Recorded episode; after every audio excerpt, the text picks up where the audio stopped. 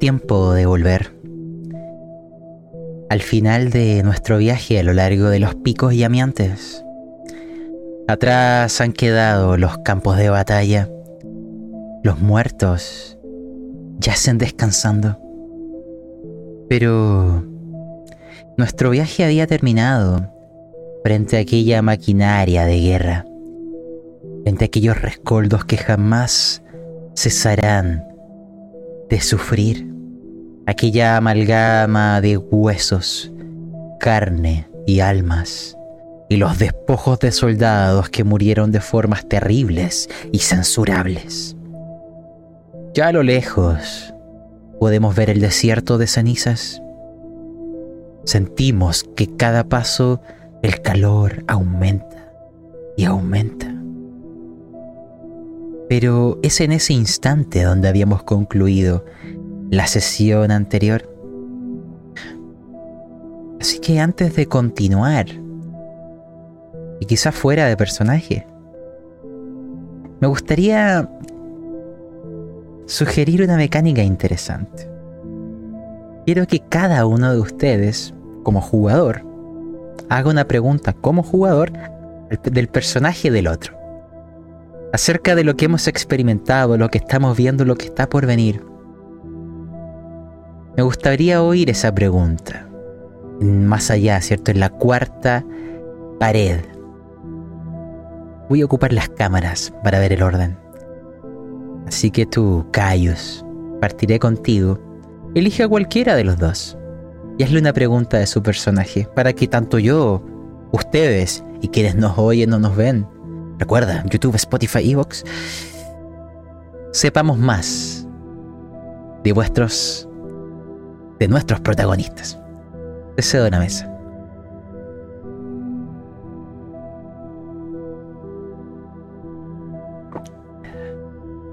Agarre. Em, ¿Qué implica traer una niña a una tierra tan peligrosa? Yo creía que alguien como él buscaría proteger a los débiles. Me, produce preguntas.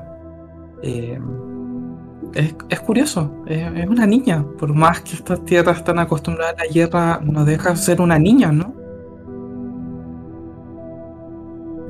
Eh, sí, es interesante. Eh, yo creo, lo veo desde el punto de, punto de vista de Garrett, que es muy terrible si le hicieran la pregunta de verdad, si se le hicieran directamente porque puede sonar muy mal, puede ser una pregunta incluso muy artera contra él, pero está claro que lo que vimos que tiene de, diferente este mundo y de terrible es la cuestión de que las personas no viven la misma vida que vivimos nosotros en el mundo donde venimos y no, no viven eh, con la misma intensidad. Eh, ni con la misma velocidad. Ellos crecen más rápido, eh, ven la muerte más rápido. Así que es posible, es posible que en este punto alguien como ella esté dispuesta a, acompañarnos. mostró iniciativa, así que nosotros la, la aceptamos en el grupo. Y tal vez ya no sea una niña. Tú, Garrett, Elige alguno de ellos y haz una pregunta. Eh, para seguir la ronda voy a elegir a, a Dolmen. Eh, ¿qué, es lo, que piensa?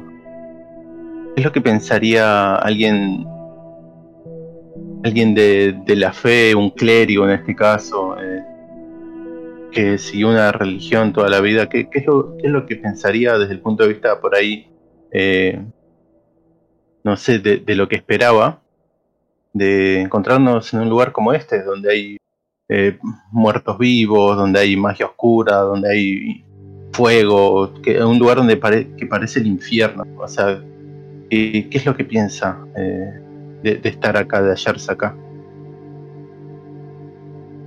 Bueno, este, esto es algo, no es común, pero es algo esperable, lugares lejos de la luz de, nuestro Dios, ¿verdad? Este, acá hay que venir a, a repartir la palabra. Acá está faltando gente de fe como nosotros que, que enderecen este lugar justamente que tiene estas características.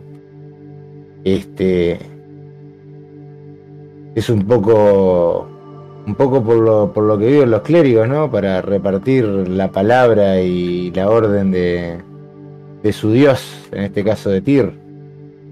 Y bueno, acá se nota que falta, la justicia no existe y, bueno, un poco la lucha a la que servimos en nuestra propia tierra, que, es contra los muertos vivos, esto es como, como decís vos, ese es el infierno, ¿no? Es completamente lo contrario a los ideales que, profesamos. Entonces, nada, acá esto, esto es trabajo.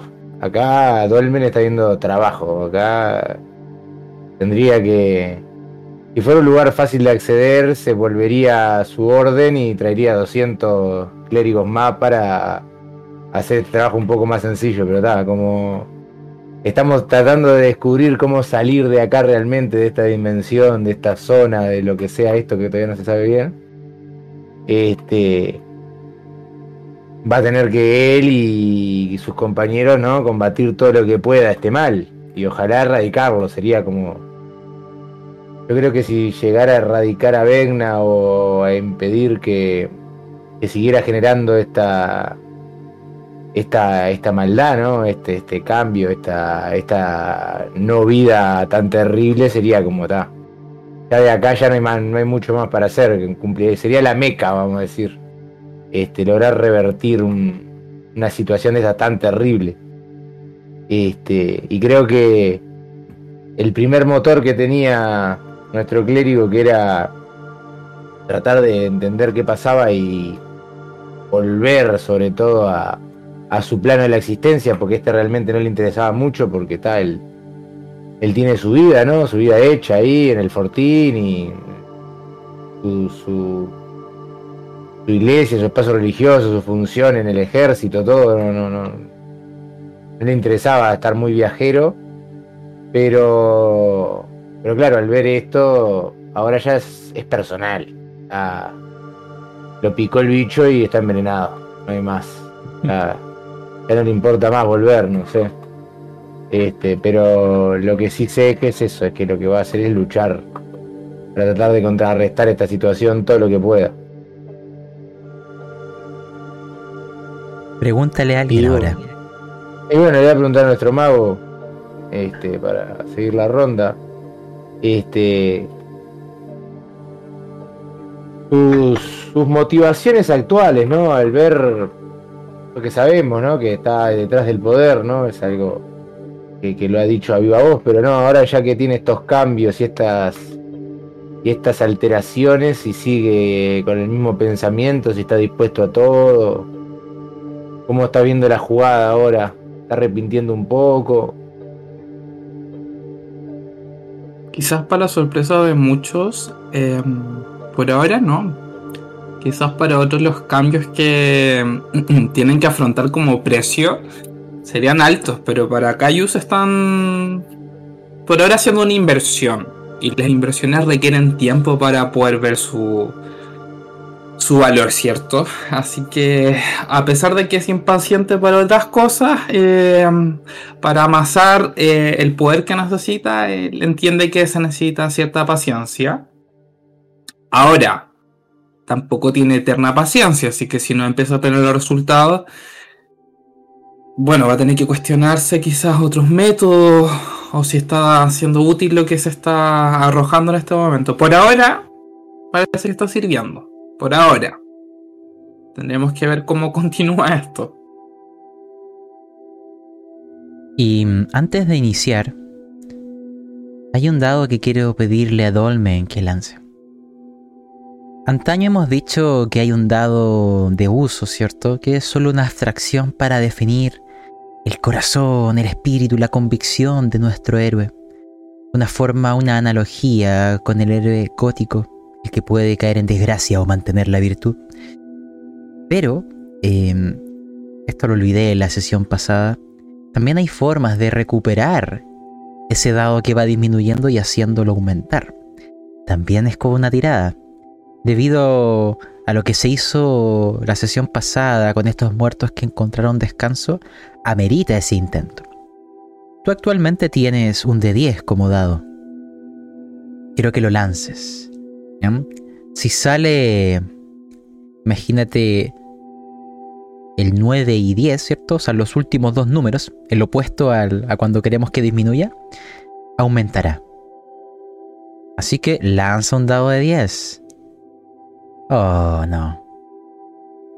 Pero, de ahora en adelante, en algún momento ustedes cometen un acto que sientan que es virtuoso, que los devuelve hacia la luz, en este péndulo, porque en los mundos góticos el mal y el bien están muy demarcados. Sienten que cometen un acto que transita en el mundo de la luz. Pueden solicitarme ese dado, porque uno puede descender o volver a alzarse.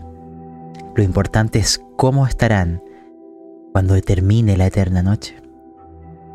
Así que, dicho eso, voy a hacer un cambio de canción, aventureros, para que nos adentremos en la historia y volvamos frente a la máquina de guerra. A ver, a ver, a ver.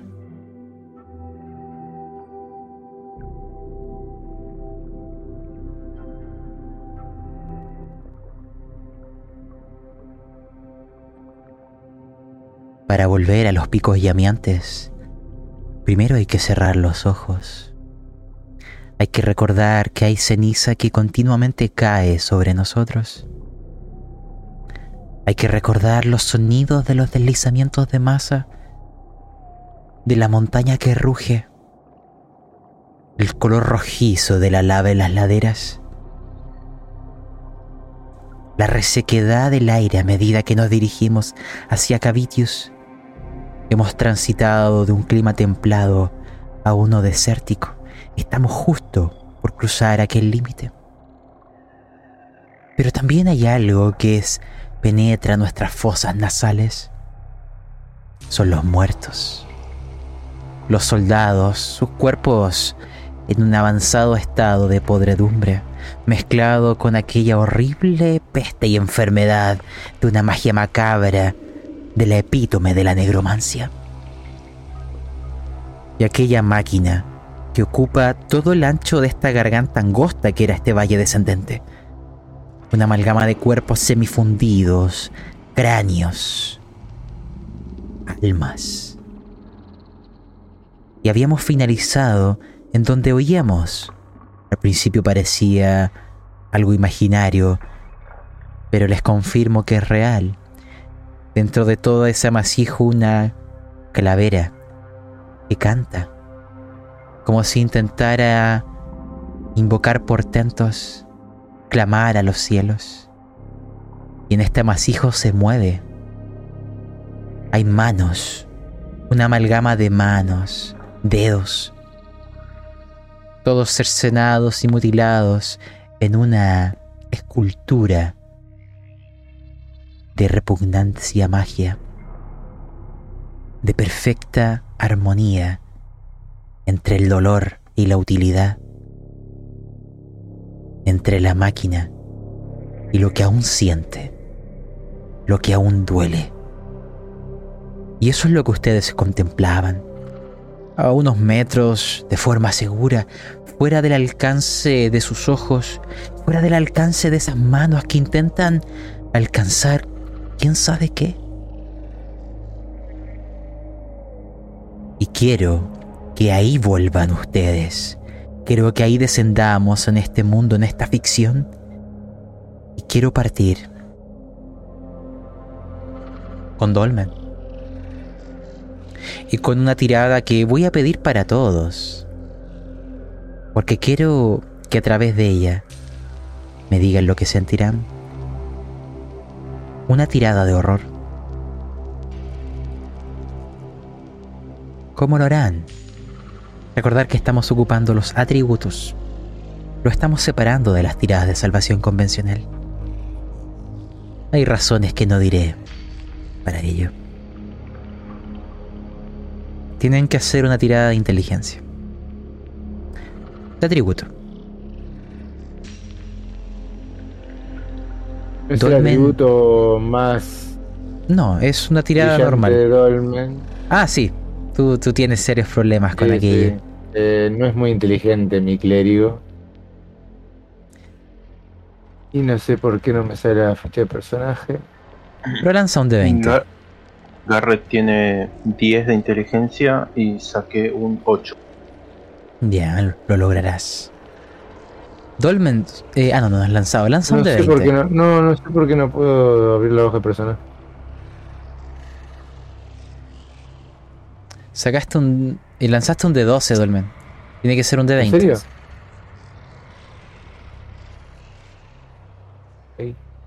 Yo Salvas. 14 de 15. Todos salvaron. Quiero recordar, porque esto permanecerá, el efecto de esta furia insensata de Dolmen frente a los horrores de, de la muerte sobre la vida permanece. Es uno.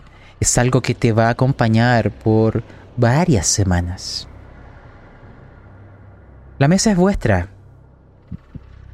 Y tú, Garrett, tú elegirás qué ocurre con Mireia. ¿Ella salvará esa tirada? ¿O no? Tú describirás lo que sucede con ella. Quiero eh, oírles. Han de atravesar el paso. Solo pisen los horrores. Adelante.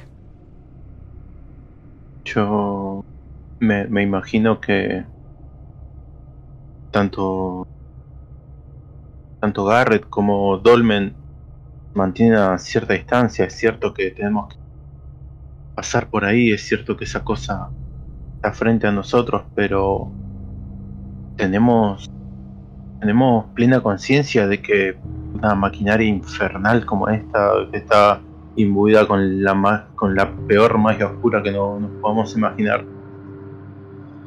Todavía está activa. Puede tener un aura que, que nos capture, puede tener algún conjuro que, no, que nos atrape, algo que, no, que nos haga incluso entrar dentro de, no sé, algún conjuro de ilusión. Eh, tenemos que evitarla. Veo que veo que Caius también toma toma sus resguardos. Pero. Pero Mireia no. Mireia no. Ah, al ver a estos seres que están ahí semi, semi muertos, semi vivos, moviéndose, gritando, pidiendo ayuda, cantando como esta calavera que tal vez es un canto de, sirena que nos quiere atrapar. Veo que Mireia hipnotizada camina hacia la estructura.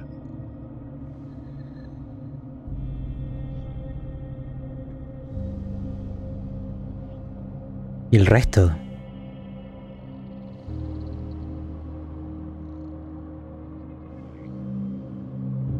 Em, el escenario es. Es complejo. En un inicio, Cayu se había estado como dejando sorprender por lo que estaba viendo. Era algo totalmente nuevo. O sea, nada, absolutamente nada se parecía. Apenas. Lo único que le puede recordar un poco al escenario fue lo que inicialmente los trajo a este plano. la- esa concentración de no muertos que por la que fue contratado para poder venir, pero no se parecía ni un poquito a esto. Eh, el nivel, la magnitud era de otro ni- de, otra, de otra, de, otra esfera. La maquinaria, por un lado, llama su atención, pero aquello ápice de- de- de humanidad, de moral, de ética aparece. Eh, quizás no es empujar demasiado los límites, de explorar más allá de lo, de lo correcto. Por una parte se siente curioso, tiene muchas preguntas, muchas dudas. ¿Cómo, cómo será? ¿Qué implica? ¿Qué, qué permite? Pero, pero es gente, es gente. Quizás niños también. No sé. Se siente muy contrariado mientras mira y observa esta maquinaria eh, sin saber realmente cómo sentirse al respecto. Ahí. Quiero detenerme porque hay algo que mencionaste. Y yo he tomado un vistazo a tu corazón. Te haré una pregunta, Caius. ¿Te trae esto memorias del pasado? ¿De aquellas guerras distantes? ¿De aquel niño que fuiste? ¿De aquellos llantos que oíste? Dime, ¿hay algo ahí?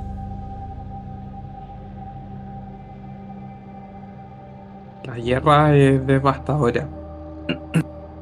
Es complejo sobre todo cuando estás en medio. Em, quizás acá los bandos parecen que están muy definidos, ¿cierto? Todak versus Cavitius, pero... Pero hay gente que sufre en el medio. La guerra no es tan... No es tan sencilla como parece. Quizás desde perspectiva, claro, es el bando A versus el B. Pero acá hay personas que se ven sacrificadas en el proceso. ¿Será que estas personas antes tenían una vida diferente antes de ser utilizados por el Señor de estas tierras? ¿Lo habrán hecho gustosas, gustosos? ¿Habrán sido tomados a la fuerza? ¿Habrá valido la pena? Sinceramente, este lugar es muy diferente a Toba, es otro nivel.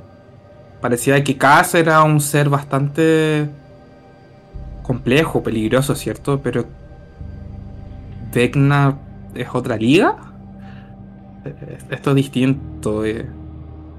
Me siento un poco ansioso. No, no, quizás como antes, ya no quizás de una forma tan positiva. Interesantes recovecos de tu corazón. Vamos aprendiendo cosas de cada uno. Dolmen, quiero saber, porque yo también conozco lo que hay en tu corazón. Primero dime qué impresión te deja, porque tengo una pregunta para ti también. Y bueno, Dolmen ya guiado de ver esta máquina de carne muerta, no viva, como le quieran llamar, es una aberración terrible que va en contra de todo. Este, y realmente acá no ve ni la luz ni la justicia, ni, ni nada por el estilo. Este, esto es como un aborto contra natura, es algo terriblemente espantoso. Esto no se puede dar bajo ninguna condición. Eh, está, está absorto totalmente en estos primeros momentos de, enfrentarse a esta situación. Como dice, o como reflexiona nuestro amigo el mago, este, es otra cosa. Hay algo más. Esto es una pesadilla en vida. O sea, esto está pasando, es realidad y, bueno, lo más parecido que hay es una pesadilla. Es He visto campos de muerte, he visto batallas enormes, este, realmente sangrientas, pero esto que está que estamos viendo ahora, lo que nos hemos enfrentado, es otra cosa. Otra cosa muy terrible este, que hay que hay que eliminar. Esto no puede pasar. Esto esto está totalmente fuera de, toda norma, de, toda cosa. Eh, siempre va a existir el mal en el mundo, pero esto es una exageración. Este, hay que hay que eliminarlo. Esto no puede pasar más. La escena es este es imposible. Está totalmente consternado. Está pensando en la manera de, que se pueda erradicar esto. Ahí está rezándole a, ahí. a su Dios internamente. Ahí has dicho la palabra clave. Porque no sé si sea evidente para Kaides. Pero tú ves algo en esa monstruosidad muy particular. Hay magia implicada, eso ya lo hemos dicho. Pero es magia arcana y clerical. Y a ti te llama la atención eso.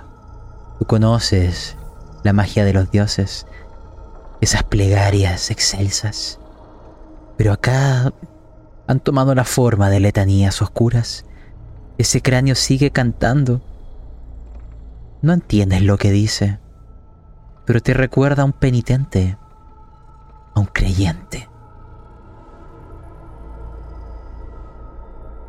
Y ahí es donde va mi pregunta. ¿Es este el poder que ostentan las deidades del mal? Son tan lejanas y excelsas para nuestros humildes portentos. ¿No te sientes pequeño ante la inmensidad? No hay recuerdos que afloran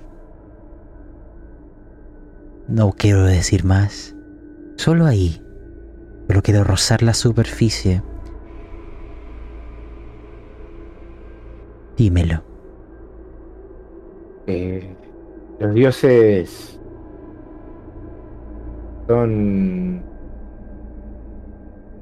muy poderosos y también muy desconocidos. Y bien este, este clérigo se ha pasado toda la vida estudiando, ni siquiera así domina y comprende todo. Eh, como tu pregunta solo quiere rasgar la superficie, lo mismo que, podemos hacer los simples mortales, rasgar la superficie, a no ser que un dios, una deidad de esta no, nos quiera iluminar realmente pero no se da muy habitualmente eso de, estar iluminado. Tal vez sí te brinda su apoyo, ¿no? Como en el caso de, los clérigos, ¿no? Que, un cierto Dios le, le brinda un poco de favor, pero eso es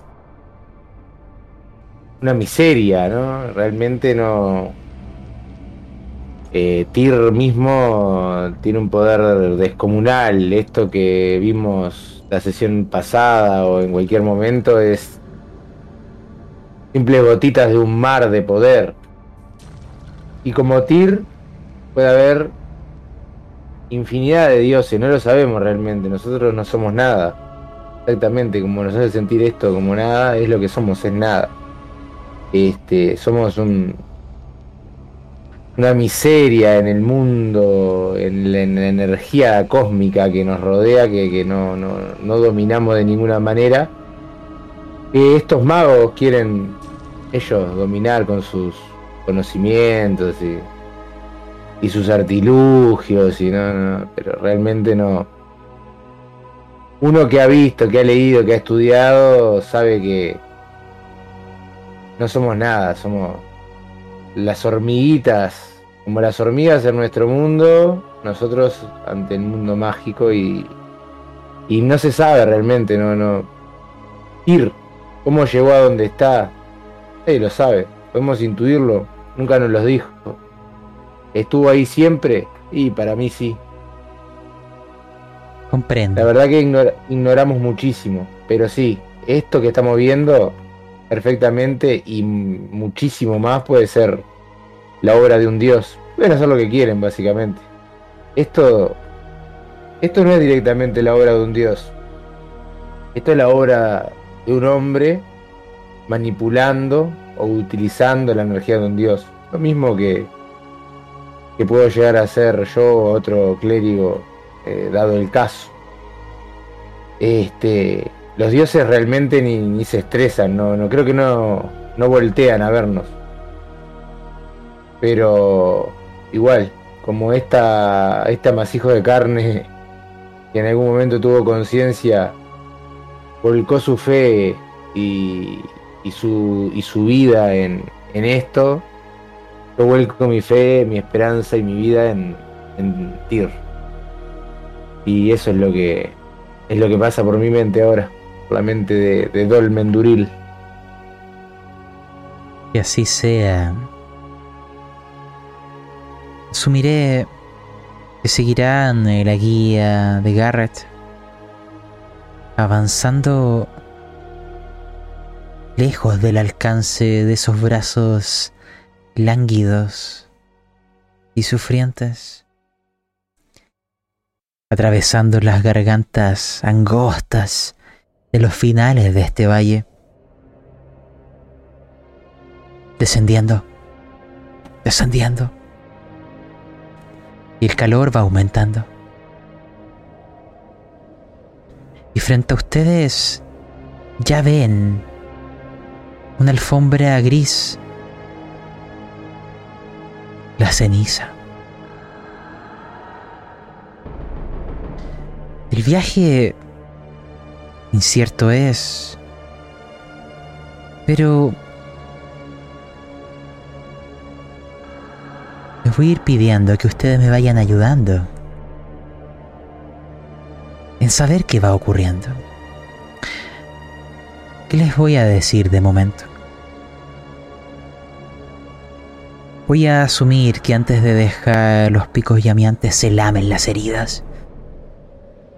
Se preparan, descansan, tienen algún sueño o duermen de manera tranquila. Porque saben, por lo que les contó Mirella, que de ahí en adelante las cosas serán distintas. Cuando ustedes dejan los picos llameantes y sus pies pisan por primera vez las cenizas, el desierto de cenizas, ¿qué es lo que cambia frente a nosotros? El cielo. No se ve el cielo. Está constantemente nublado. Se logra percibir que hay una luz de un sol que no podemos ver. Hay vientos que elevan las cenizas de forma periódicas, a veces inclementes y otras muy suaves. Eso hace que nuestra visión del entorno tienda a ser escasa. Es como estar constantemente en una tormenta. Lo otro que notan es que hay veces que las arenas dejan ver algo que está debajo. Un camino de piedras blancas, como si fuera una serpiente que avanza. Después las arenas lo cubren por completo, como si te intentaran jugar, mostrando y escondiendo. Y lo otro que notarán dentro de este desierto que no muestra relieve alguno ni punto de orientación más allá de las montañas a nuestras espaldas, y las propias tormentas se esconderán a medida que avancemos. Son estatuas. Hay estatuas de rostros, de dos a tres veces vuestro tamaño, en piedra grisácea, negra, verán en los momentos donde estas tormentas son más suaves, que están, no sé si intervalos regulares, pero ven que hay más de una. Cada estatua es un rostro y mira en una dirección. y notan que la dirección hacia donde mira es la siguiente estatua. Al menos la primera que encuentran poco tiempo después de entrar en el desierto. Están a una distancia de 50 metros una de la otra. Imagínense algo así. Y luego la tormenta empieza a cubrirlo todo al punto que es un par de metros a su alrededor lo único que pueden ver. No hay estrellas, solo un desierto eterno y misteriosas estatuas que lo desafían y miran quién sabe qué. Eso es lo que ya hace frente a ustedes. No hay planta alguna, no hay animales, no hay riachuelos, No hay gota de agua que descienda desde el cielo. No hay ninguna de las gracias que da la vida. Laura en sus alforjas y lo que ustedes llevan en vuestras mochilas. Hay agua, hay raciones, pero no son eternas. Lo que yo quiero oír es el comienzo de vuestro viaje por estas llanuras, estos desiertos de ceniza de vez en cuando muestran el camino blanco. Y las eternas estatuas que miran y esperan. Y miren hacia alrededor, es lo último que les diré. Quizás algunos de ustedes vieron los mares. Quizás algunos navegaron. Y recuerdan cómo se ve la superficie del agua cuando un pez se acerca. Cómo mueve y rompe la ola. Tal cual como si fuera un tiburón. Ven que en las arenas algo nada bajo ellas. nunca se acercan demasiado, pero hay veces que algunos emergen. Son figuras humanas de aspecto reseco, como si cada gota de agua hubiera sido drenada de sus cuerpos. En sus ojos ya no habita la vida.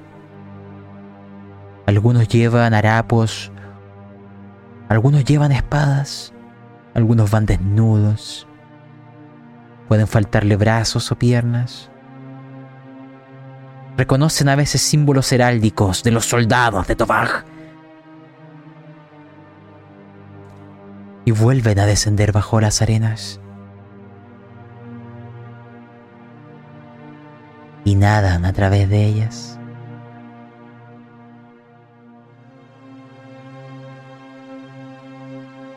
Ahora la mesa es de ustedes. El viaje les pertenece. ¿Cómo va a comenzar esta travesía?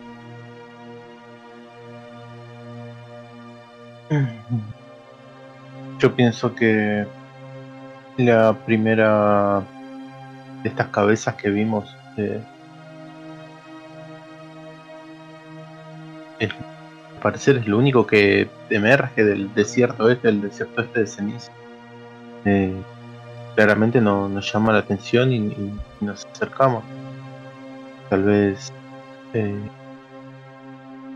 Garrett se, acerca, la toca con su mano para tantear, no sé, la, superficie, si tiene alguna algo en particular, alguna resonancia, el calor en especial o un frío.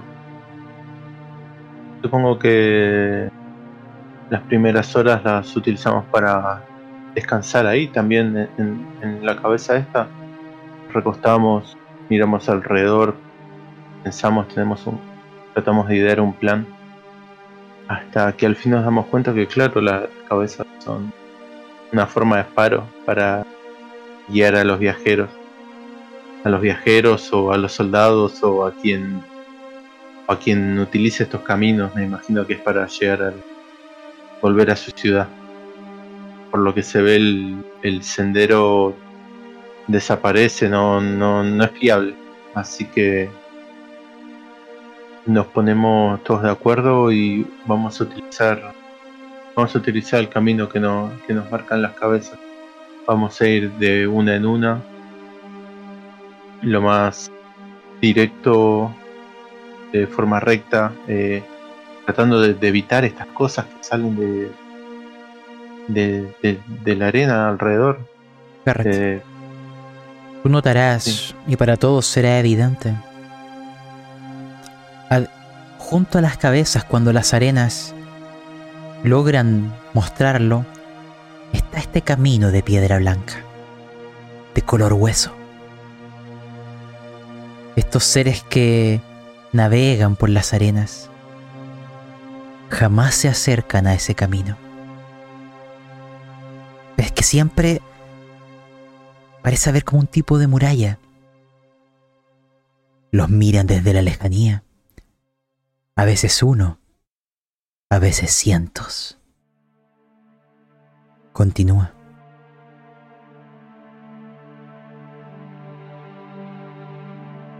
La verdad es que me siento bastante puesto. Yo mismo que tomé la decisión de guiar al grupo, de protegerlos, de, tal vez tomar la- las decisiones tácticas de, de poner lo que sería nuestra cuadrilla. Eh, me siento muy expuesto. Eh, lo- los veo, eh, no- nos miran, nos siguen, van y vienen, o sea, que estarán planeando algo, mm, nos estarán tal vez preparando una emboscada esperando que caigamos solos en, su trampa. Me pone bastante ansioso. Pero lo primero es, es- es la supervivencia, me imagino yo. Vamos a tomar eh, el terreno donde estamos, consideramos que es un desierto y vamos a racionar los recursos como debido. Vamos a usar la capa para protegernos, un, un turbante, una máscara para la cara. No queremos respirar nada de esto. Que No. le doy esas instrucciones a mis compañeros. Una pregunta muy mundana. Y ahí quiero que cada uno me vaya ayudando a ir describiendo vuestro viaje. Hace un calor terrible en el desierto. Es como estar dentro de un horno en la armadura, cociéndose lentamente. ¿De verdad las llevan puestas?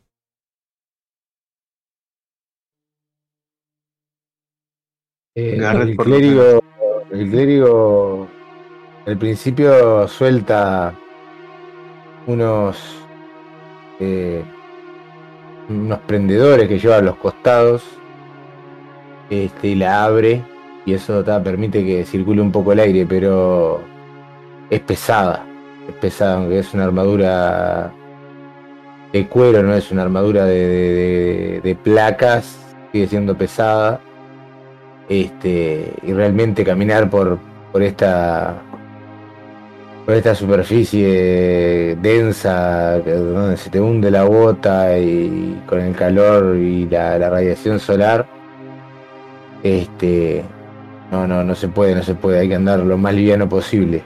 Este creo que en algún momento le va a pedir permiso a al paladín para depositar el, la armadura sobre sobre su sobre su corcel para alivianar un poco porque es insoportable realmente.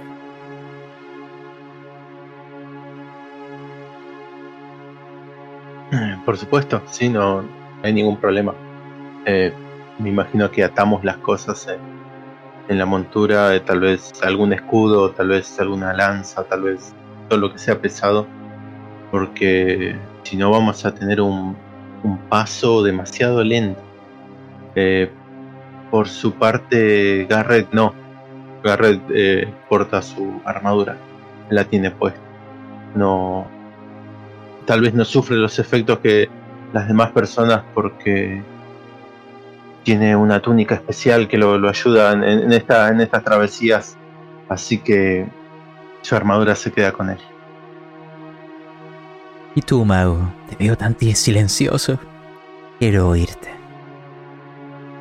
Em, sinceramente, la ventaja de no valerme quizás de, de las artes marciales es que no tengo que ir tan atraviado como el resto. Así que sí, quizás me abre un poco la túnica. Estar con bastante tela genera calor, pero al mismo tiempo me protege bastante de, de la fuerte luz del, del sol eh, en este lugar. Así que por ahora me mantengo bien, pero más que nada me mantengo muy, muy observador del escenario. Estas criaturas que están, están a lo lejos.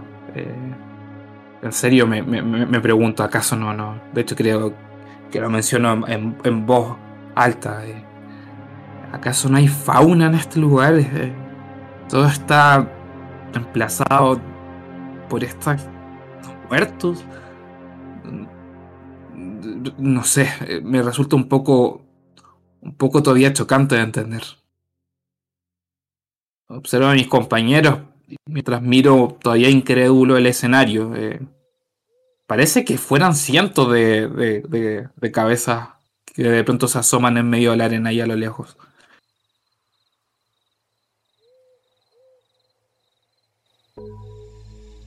Esta, esto lo comentás en voz alta vos, lo de... Y mago, este lugar parece un cenicero de una taberna, es todo ceniza, una inmundicia. Esta tierra es desolación. Y esas figuras que nos rodean y nos persiguen son almas en pena purgando por haber creído en un ídolo perverso que los domina y los utiliza de una manera vil y horrible. ¿Te das cuenta, mago? Ten cuidado con tus deseos, porque puedes terminar como una de estas almas, penando eternamente en un desierto de cenizas. Ellas también desearon el poder y mira cómo están ahora, llenando yendo unas almas vivas, deseando lo que ya no tienen. Eso están haciendo, ¿ves? No están libres paseando, están sufriendo y de alguna manera que no, no logro comprender aún no se nos abalanzan arriba, nunca pisan el sendero. Querría saber por qué no pisan el sendero. Sí, muy bonita charla clerigal, pero creo que a esta altura deberías entender que aquí no vengo a ser instruido en la palabra de tu Señor. Sinceramente creo que quizás es lo contrario de lo que dices, quizás la falta de poder anteponer su voluntad los llevó a esto. La falta de querer más. Creo que son débiles de espíritu los que podrían caer en esto. Yo no soy como ellos, claramente. No me podría pasar algo así. Mírame, ya volví una vez de la muerte y no como ellos, precisamente. Ah. Joven mago, no volviste de la muerte. Te traje yo. Esta varita. No volviste solo. No te trajo nadie que no estuviera vivo. Y fue porque realmente es mi forma de ser. Tuve mis serias dudas en volverte a traer a la vida. Y ahora me confirmas que estaba en lo correcto. Engreído. En fin, espero no vuelvas a morir pues como ya tuvimos esta conversación, mucho de eso depende también de la voluntad del ser que tiene que volver a este lugar. Y la mía era lo suficiente. Así que tranquilo, no tendrás que exorcizarme o algo por el estilo. Mm, no se me de todas formas, eso. Creo que voy a exorcizarte. Bueno, inténtalo, pero. Paladín, ven aquí, tenemos que exorcizar a este. Garrett está caminando varios metros adelante de ellos y, escucha las cosas que dicen y los gritos y trata de mantener la, compostura, de mantenerse lo, más eh, de, la mejor manera posible como un caballero, verse, tratar de verse bien, guiar el paso y se seca la transpiración así y piensa para sus adentros cómo gastan saliva estos dos. Ah, el agua, el agua es limitada, muchacho. Y se da vuelta y y grita, vamos, vamos, la, la otra cabeza está cerca. Después exorcizamos al mago. Nos va a llevar a la perdición, querido. Este nos va a llevar a la perdición. Se cree que puede él solo, que él volvió de la muerte, se cree todopoderoso. No entiende nada. Y eso, la ignorancia, y esa sobreestima que se tiene a su capacidad, eso nos va a llevar a todos a un lugar que no queremos. Muy bien. Si tú lo apoyas, cosa tuya, yo lo estaré vigilando. Sí, sí, lo, lo, que tú digas, Dolmen. Vamos, vamos. Eh, no, no, no gastemos más aliento del necesario acá. Ya suficiente desafío es, cruzar este desierto. Creo que si nos quedamos acá o algo nos sucede, eh, estaríamos, estaríamos cumpliendo lo, lo, que tú prometes. Ya, ya estaríamos. Eh, no nos detengamos. Aventureros, quiero proponerles algo. El viaje no tomará días, tomará semanas. Por ende, habrá muchos días cálidos y noches frías. Los alimentos irán menguando. Pero también son instantes para poder hacer eh, preguntas. hay una con la que yo voy a iniciar. Las cabezas, estas estatuas que emergen, las seguirán viendo a intervalos no regulares. Hay veces que están separadas por cientos de metros y otras a 30 metros de distancia. Hay veces que cuando el cielo es muy claro notan que hay estatuas en otras direcciones, como si hubiera más de un camino, desde los picos llameantes. Pero quiero detenerme en una noche. Voy a iniciar con una escena, pero más adelante quiero que cada uno vaya generándolas en distintos instantes, días o semanas después de haber iniciado esto. Quiero iniciarlo a través de Mirella. Me imagino una noche cercano a una de las estatuas la magia puede generar llamas, calentar en noches muy frías. Me los imagino comiendo y bebiendo con precaución de no excederse más allá de lo necesario. Y ahí quiero detenerme, Mirella. En esta muchacha que porta aquella lanza que los mira a ustedes y se pregunta algo muy sencillo.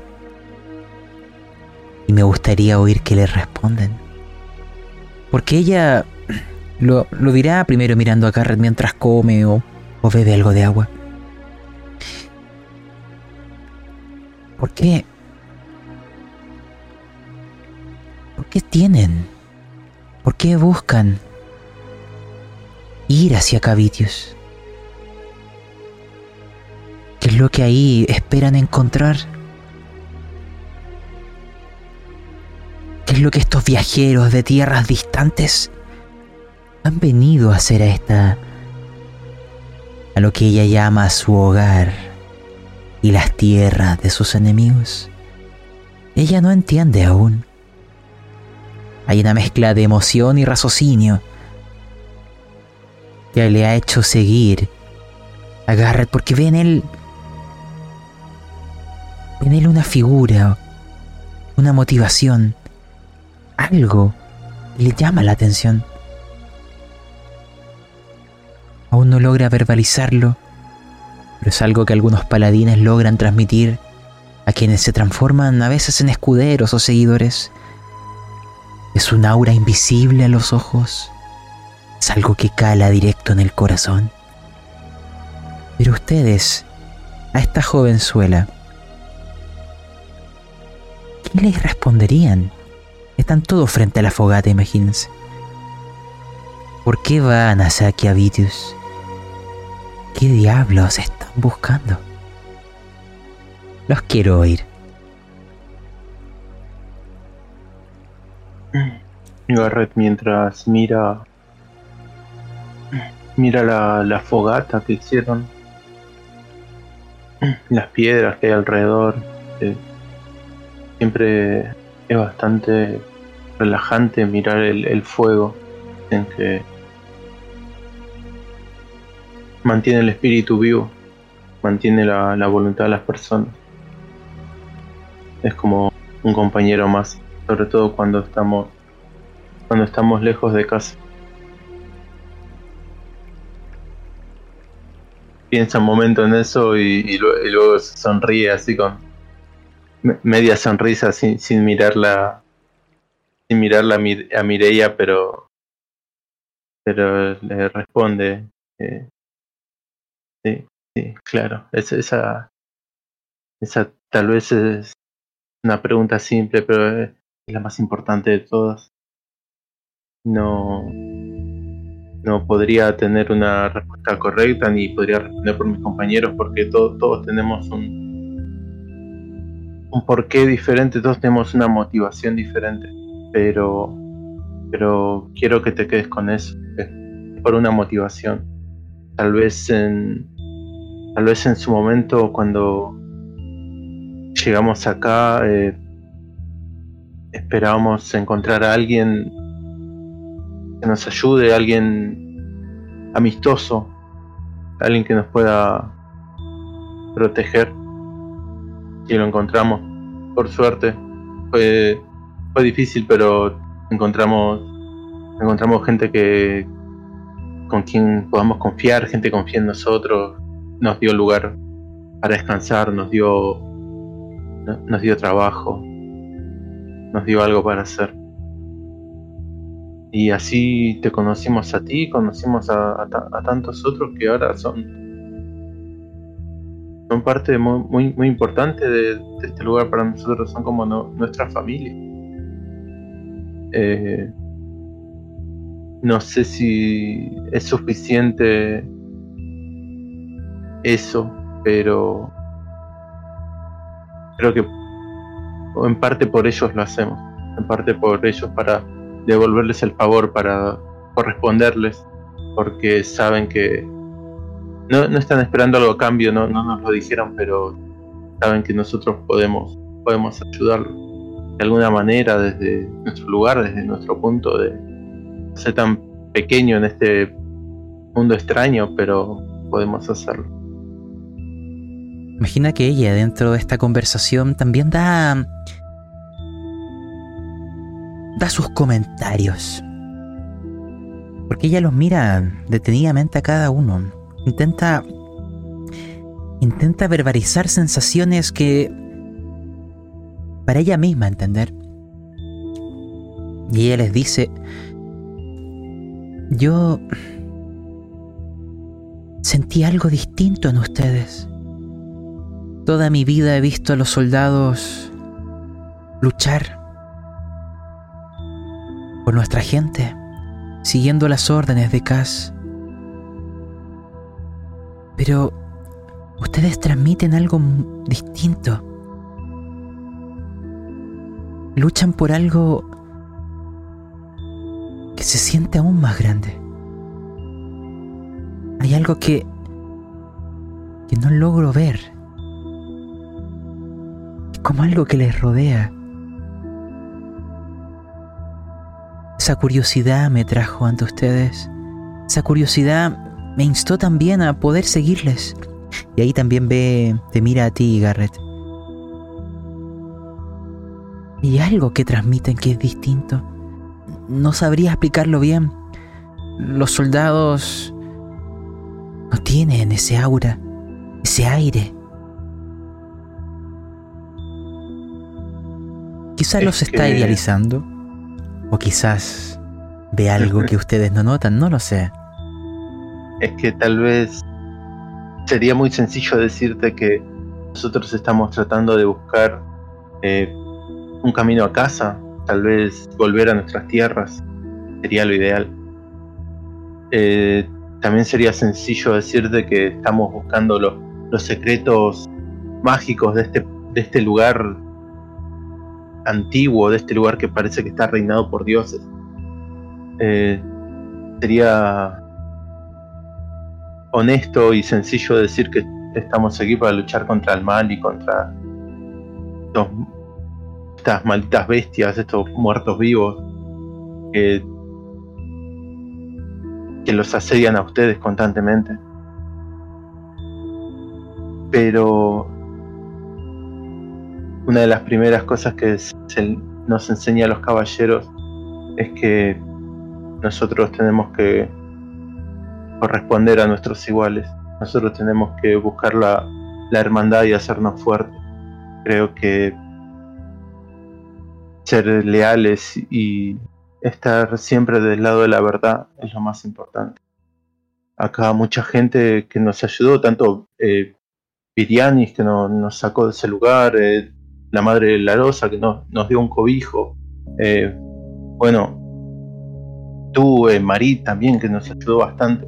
Creo que ellos confían en nosotros, no, no los dicen, pero confían en nosotros y tenemos que darle algo a cambio, tenemos que corresponderles.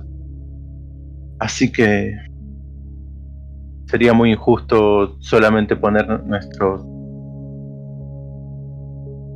nuestros deseos personales por delante. Esa es la palabra, compañero. Justicia. Esa es la diferencia. Es lo que ves en nosotros. Perseguimos la justicia. Cosa que veo que aquí no pasa. Además, notoriamente somos de otra dimensión, de otro plano de existencia. Eh, no coincide exactamente con esta. Eso nos dimos cuenta al llegar aquí. Se notaba distinto. Es nebulosa esta realidad. Se siente en el contacto con tierra. Nosotros somos seguidores de la justicia y con todo lo que ello conlleva. Y a esta tierra lo único que busca es la guerra. Aquí no hay Dios que los ilumine, son dos fuerzas mundanas luchando entre sí por ego, una detrás de su gusto y la otra también, y eso las lleva a un eterno conflicto, donde ustedes el pueblo llano se ven inmiscuidos. Vaya a saber hace cuánto tiempo. Y obviamente del que no pueden escapar. Tal vez, y con suerte, nosotros tres podamos hacer esa diferencia.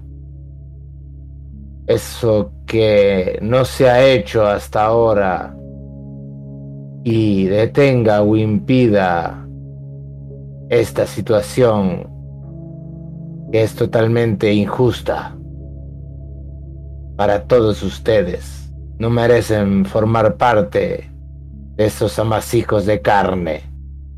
No merecen vivir poco tiempo en estas condiciones tan terribles y no han hecho nada para merecerlo. Aquí no hay justicia. Eso es lo que ves en nosotros, una aura distinta. Como nosotros también vemos la falta de ella en ustedes. Pero no es su culpa. Es la culpa de estas fuerzas mundanas e inmundas que los rodean y los empujan. Ojalá podamos solucionar esto por su bien y el nuestro. ¿Has entendido, jovencita? Ella pronunciará unas dudas y quiero también saber la opinión de Cayus dentro de esto. Ustedes constantemente me han hablado de la justicia y del bien y el mal, pero hay algo que han olvidado. Eso no tiene el mismo significado en cada lugar. Y ella tiene esa, esa duda. Injusticia, el bien, el mal no logra entender a qué se están refiriendo. De hecho, al fondo se empieza a escuchar, o quizás se empiezan a ver las morisquetas que hace Caius fuera de la vista de Dolmen, imitando su porte y su solemnidad al hablar sobre justicia y honor y el representar el bien, ¿cierto? Hasta que ya no se aguanta y suelta la carcaja. Ya forma bastante pesadita. Niña, niña, niña, no dejes que esta gente te llene la cabeza de ideas extrañas. Sí, suena como muy, muy bonitas las palabras, pero en lo práctico, no sé de qué está hablando, justicia. Simplemente caímos acá de un momento a otro y tenemos que buscar cómo salir. Es muy sencillo. Ahora, ¿cómo sabes tú, Dolmen, que no merecen nada de lo que han vivido? ¿Con qué certeza tú puedes decir que son las víctimas acá? Nosotros simplemente hemos caído. A lo mejor, como lo dijiste hace un momento, son tal culpables de lo que están viviendo. Quizá quisieron abordar algo que no pudieron o tuvieron la voluntad de poder someter. En ese sentido, yo estoy claro, niña. Yo no voy a dejar que me puteen. Y eso estoy haciendo acá. Punto. Y te recomiendo seguir lo mismo. En esta tierra no tienes que dejar que otros te puteen. Ahora, justicia. Estamos rodeados de no muertos frente a un tipo que puede hacer desaparecer un montón de gente así, así, eh, con, su poder. No, no, no, le veo sentido hablar de eso. Simplemente, cada uno tiene que valerse por sí mismo. Tus palabras también llegan a su corazón. Porque recuerden, ustedes salvaron a su padre. Hay algo dentro del status quo, de lo que se espera de los soldados, de lo que ocurre habitualmente, de la cotidianidad, que se rompió en un momento. Y ustedes fueron esa razón. Eso puede llamar la atención de algunos la curiosidad de otros, sin importar las razones o motivaciones. Obraron lo que para algunos podría llamarse un milagro. En Torgorak no hay dioses como ustedes los conocen. De hecho, la iglesia es la iglesia de todos los dioses. No hay nombres. No hay un credo. Simplemente una amalgama de creencias que quién sabe si encuentran respuesta.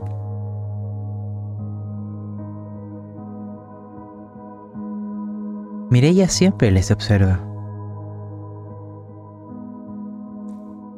Ti también, Caius. Cada uno. No sé si es admiración lo que siente o curiosidad, pero siente que algo cambiará si es que le sigue. Y ella sabe la vida que le espera en Torgorak. Sabe que crecerá para parir soldados. Sabe que después irá a luchar y morir o volver y seguir pariendo soldados. Ese es su futuro. Ser una máquina de la guerra. Algo en ella quiere ser algo más. Y ustedes parecen ser lo que escapa de la ecuación lo que sale de la normalidad. Me gustaría que ustedes mismos, cada uno, a medida que vamos avanzando, me describa, me genere, me proponga alguna escena de lo que ustedes quieran Puede ser algo que nos permita conocer algo acerca de cada uno o de cierto personaje en particular. Alguna simple conversación en el camino entre uno u otro. En este viaje me interesa tener esta paz de las charlas del camino antes de que la muerte toque nuestra puerta y nosotros decidamos entrar.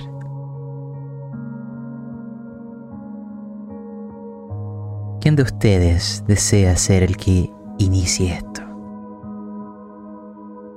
¿O lo elijo de ti? Adelante, Calles.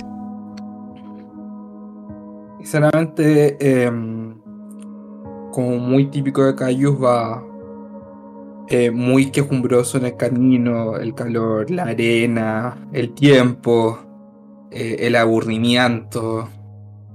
habla mucho, no sé si quizás tiene mucha respuesta de los compañeros y que tanta paciencia tenga.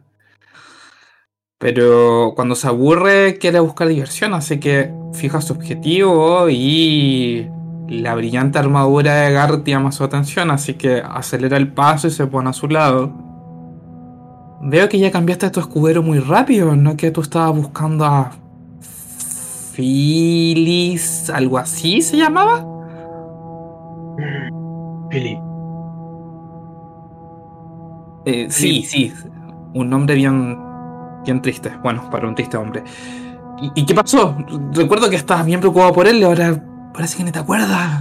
¿La niña era suficiente reemplazo? Quizás querías a alguien más joven, una carne más tierna, mayor energía para que cargue más cosas.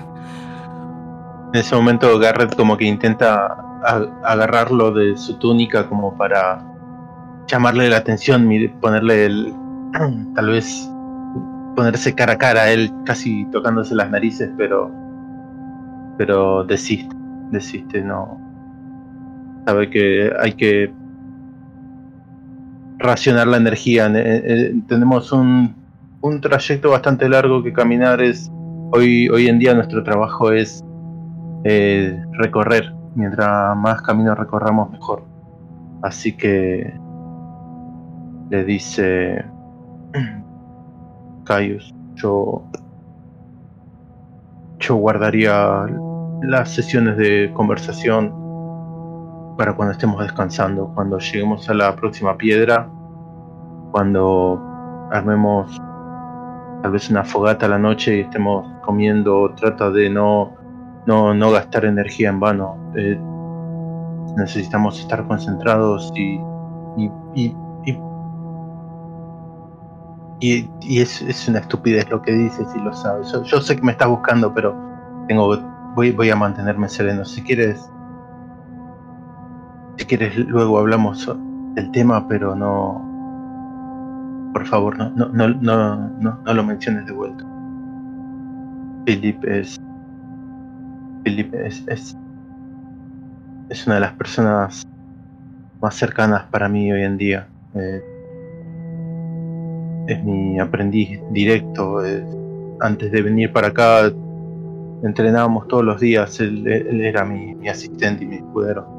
Eh, supongo que en un futuro se va a convertir en alguien como tan cercano como Dolmen, un amigo, compañero de, bueno, de toda la vida, eh, o bueno, de toda mi vida. Él es mucho más joven, pero pero nunca lo olvidaré, nunca lo, voy a dejar de lado, ni, ni, ni, como puedo olvidar a, mis demás compañeros, Siena, que también era caballera, que también era parte de nuestra orden, a Delvin el viejo, que siempre está con nosotros, ese, no sé cómo está vivo todavía, tiene cientos de años, sigue, sigue siendo caballero, Bastian incluso. Eh, son todos parte de, de nuestro grupo allá en la, en la fortaleza, lo sabes. Y es imposible olvidarlo, es imposible dejarlos de lado. Ahora todas mis esperanzas están puestas en, bueno, en esta joven. Porque si no los vuelvo a ver, si no, si no regreso con mis compañeros, ella lo será ahora. Como tú también. Muy afectado se lleva la mano al pecho Cayus con una, una sobreactuada cara de afligido. ¿Cómo que buscándote, Garrett? Yo simplemente estoy buscando acercarme más a ti como compañeros. Es importante confiar unos en otros. Como hablaba Dolmen hace un rato, tenemos que forjar lazos que, que, puedan fortalecer, ¿cierto? Nuestro sentido de justicia y el compañerismo es muy importante dentro de su orden, ¿no es así? No, no, no. Ya, ok. Fuera de, de broma me estaba acordando del inicio, o sea, ya ha pasado tiempo y lo que nos trajo inicialmente acá tenía que justamente ver con lo que nos rodea alrededor. Esas simpáticas cabecitas que están dando vuelta por la arena. Eh, sinceramente ha sido extraño. Al fin volvemos aparentemente a lo que nos trajo inicialmente acá, ¿no?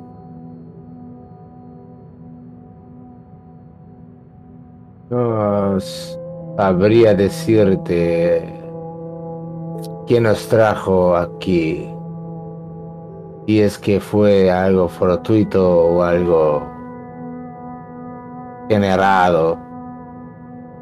Pero parece que en cualquiera de los dos casos servimos a una causa superior y maligna contra nuestra voluntad y tu muerte fue ese eslabón que precisaba tal fuerza para sus oscuros y secretos designios.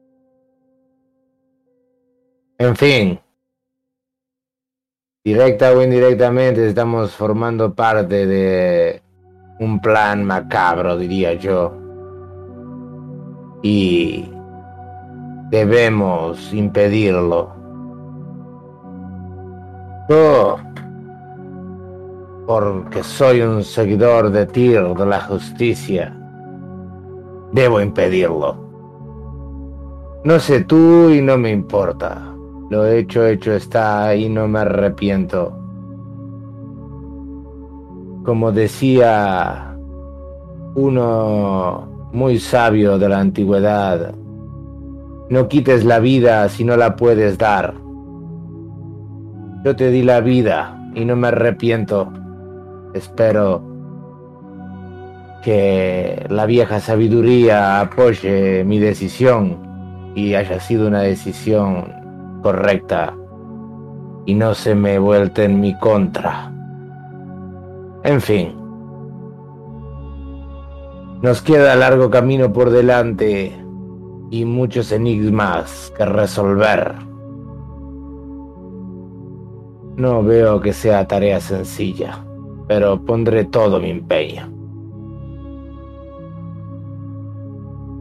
Aventureros, imaginen que a medida que van pasando los días, superan las semanas, eventualmente notarán este camino blanco por el que avanzan se conecta con otros como que hay otros caminos que van precipitando en uno solo, más amplio, mejor cuidado, que tiende a verse más que los anteriores, o sea, las arenas les cuesta más cubrirlo. Es como si intentara alzarse, es como si intentara ser visto. Y ese es el camino que continúa. Las estatuas siguen mirando de unas a otras. Y ahí me los imagino viajando, las cenizas golpeando vuestros rostros, y el viaje esperándoles.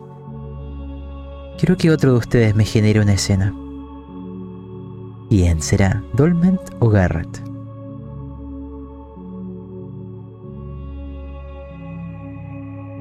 Ya, Garrett. Eh, Me imagino a Garrett eh, con la misma mentalidad, siempre pensando poner un pie delante del otro, uno, dos, uno, dos, así como marchando. Eh, pero ve que ve que el resto de la tropa tal vez no, no, está tan motivada. Eh, ya pasaron varios días acá. así que se, le ocurre tal vez como estamos cerca del próximo descanso de, la próxima parada, eh, tal vez hacer un juego, tal vez eh, contar alguna historia, tal vez, bueno, no tenemos instrumentos, pero tal vez motivar un poco a la gente porque no este, este ambiente, este lugar donde estamos es, tan monótono, es, eh, es como si no, nos estuviera cagando de a poco, como si nos estuviéramos volviendo parte de, este mismo lugar. Eh,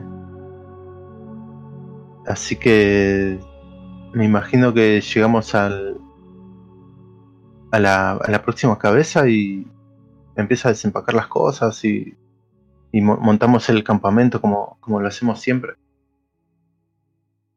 Eh, y le dice a, Dolmen, mm, amigo, ¿recuerdas, ¿recuerdas esa, esa historia del, del camino de ladrillos amarillo que llevaba a esa pobre niñita a la torre del mago? Eh, me siento como si fuéramos parte de, un cuento de, de, uno de esos de, uno de esos cuentos claro el grupo creo que no sé si eran cuatro o cinco eh, creo que es bastante cercano a lo que nos estamos lo que nos está pasando a nosotros la diferencia es que en este caso es un camino blanco parece blanco como la como el hueso eh, ¿Qué piensas de eso? ¿No, ¿No se estará esperando el mago en, en su torre? ¿Le encontraremos la torre? ¿Veremos al mago? ¿Veremos lo que hay detrás de la cortina? ¿Será real?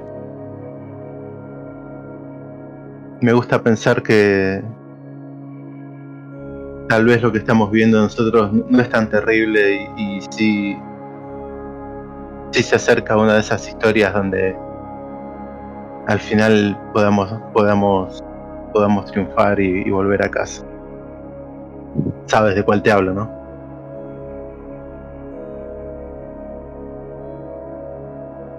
No sé si deberíamos... Perdón. No sé si vamos a triunfar. Pero sí deberíamos.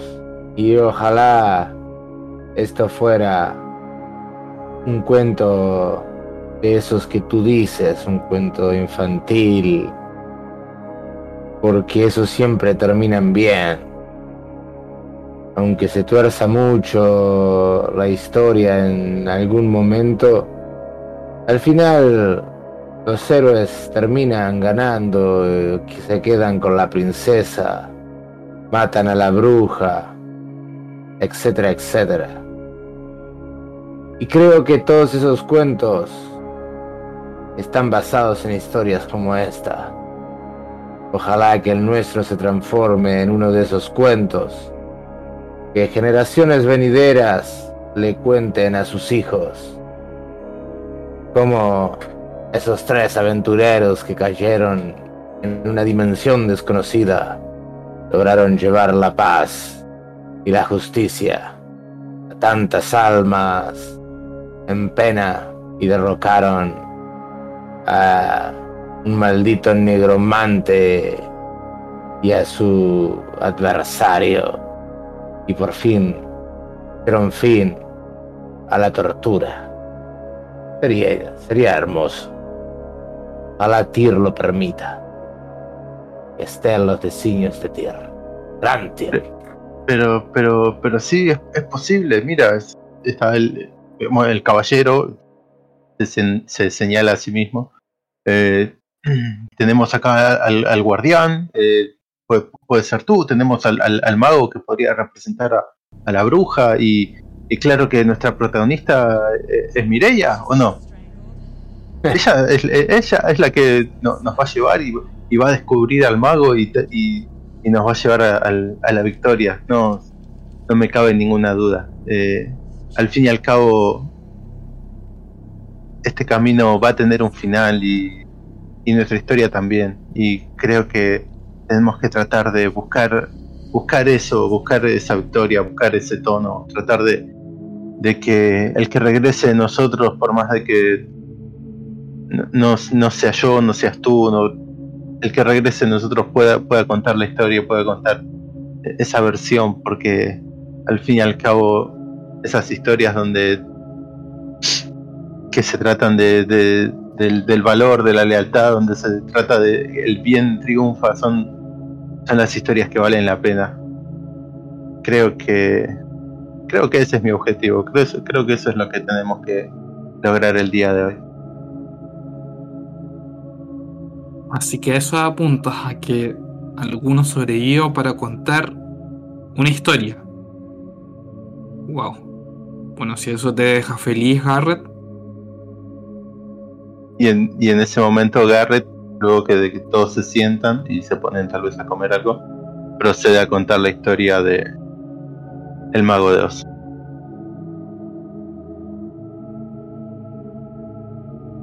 Historias de otros mundos. ¿Quién sabe cómo llegaron a nosotros? Quizá con viajeros, tal como ustedes. Quiero, antes de cederle a Dolment, que imaginen que los cielos siempre nublados, el calor y el frío de la noche y el día, el viento va aumentando su intensidad, las cenizas tienden a erosionar y golpear fuertemente la piel desnuda. Y la pendiente comienza a aumentar. Al principio se siente leve, pero en vuestro cansancio lo van notando. Laura va muy agotada. Ha comido y bebido menos de lo que debería. Día tras día, día tras día. Las estatuas comienzan a aumentar su frecuencia y llega un instante donde no hay cenizas que cubran el camino blanco y tanto de flanco izquierdo como derecho hay estatuas, cada una mirándose entre sí como dos personas. Las estatuas son del tamaño de dos, o tres veces ustedes, son solamente rostros que se miran. Como si fueran soldados en formación. Y a lo lejos, en algún momento en donde la ceniza o los vientos se han calmado, se ve que hay algo en la cima. Se ve que hay una forma que emerge como un pequeño montículo. Como algo que los mira. Es el primer relieve que encuentran. Y el camino blanco va hacia allá. A diferencia del pasado, hay algo, hay un sonido en el cielo, un aleteo. El sonido es bastante intenso, como si fueran movimientos colosales que rasgan el viento, gracias a que hay un silencio, es que lo logran oír empiezan a emerger desde las eternas nubes. Es como si fueran enormes buitres, buitres no muertos.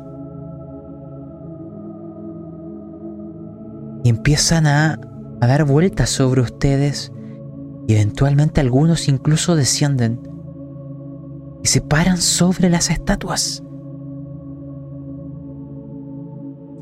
Es como si fueran dragones. Son de enorme tamaño. En varios que van descendiendo y algunos que siguen volando. Y en sus cuencas vacías les miran. Siempre sobre las estatuas. Giran sus cuellos. Algunos vuelven a emprender el vuelo, mostrándose completamente indiferente a vuestra presencia. Otros permanecen observando como si hubiera una curiosidad incipiente.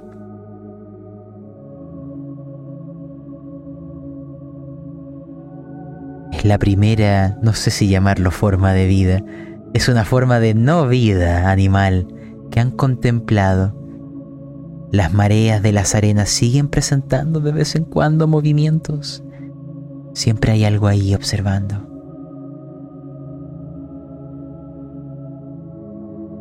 Es en esa situación, frente a un camino, con enormes seres que les observan, en donde quiero ir contigo, Dolmen. ¿Qué escena nos quieres proponer? Escucho.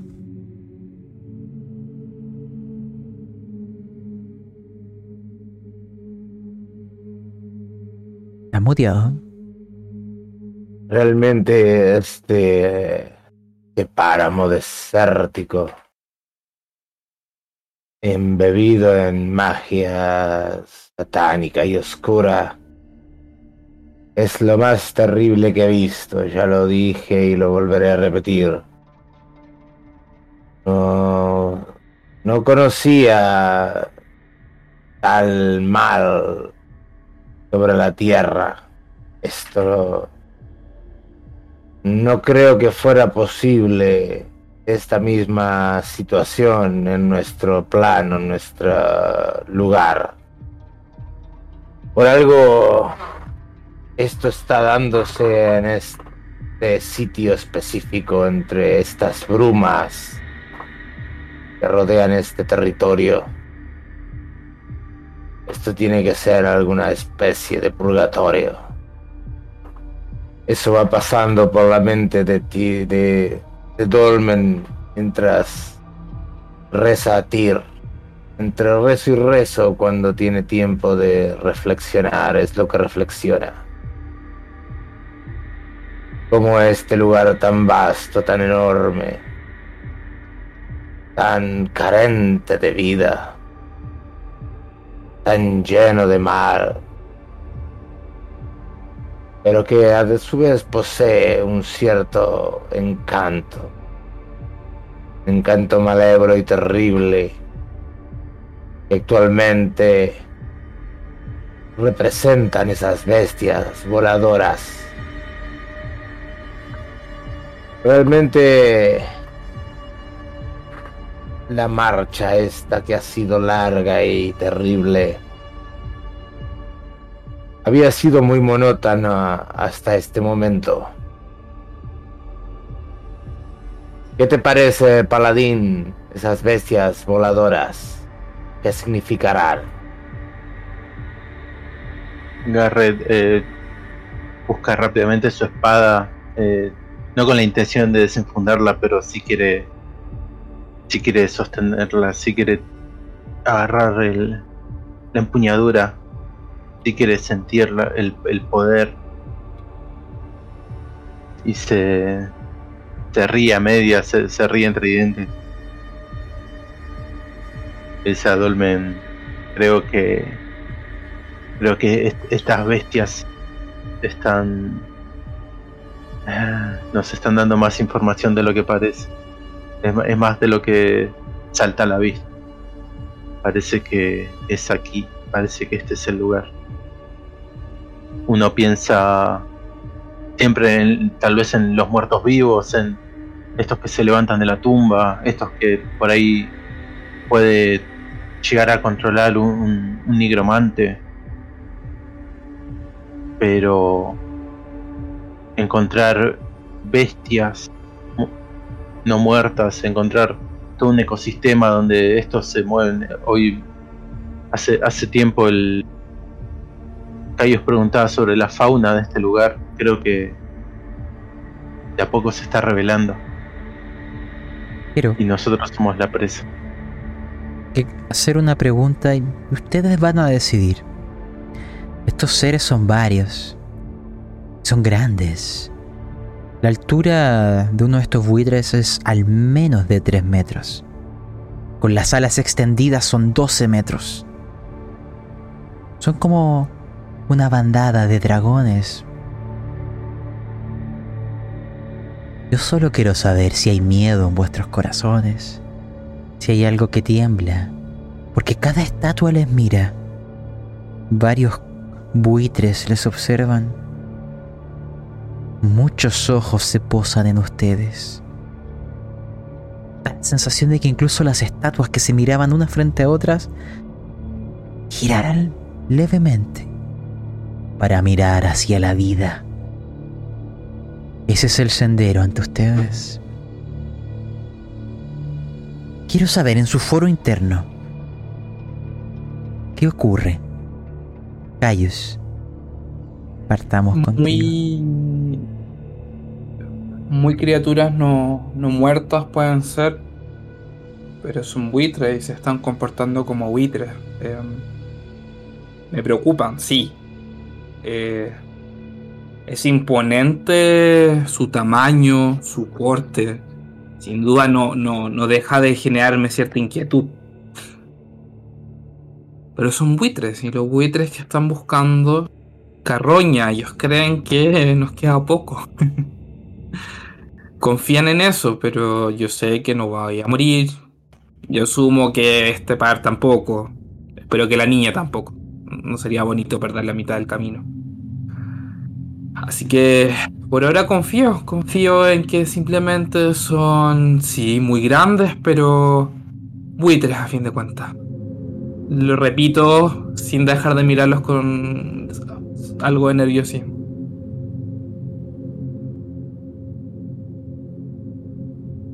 Garrett le tal vez está un poco ansioso, se siente confiado, y es que están detrás nuestro, si es que hay que combatir. Eh, imagina, puede tal vez abatir a tres de ellos, no sería problema, pero son demasiados, no, no podría con todos. Lo que le preocupa en su corazón es Laura. Creo que tal vez los buitres van detrás de detrás del corcel. Eh,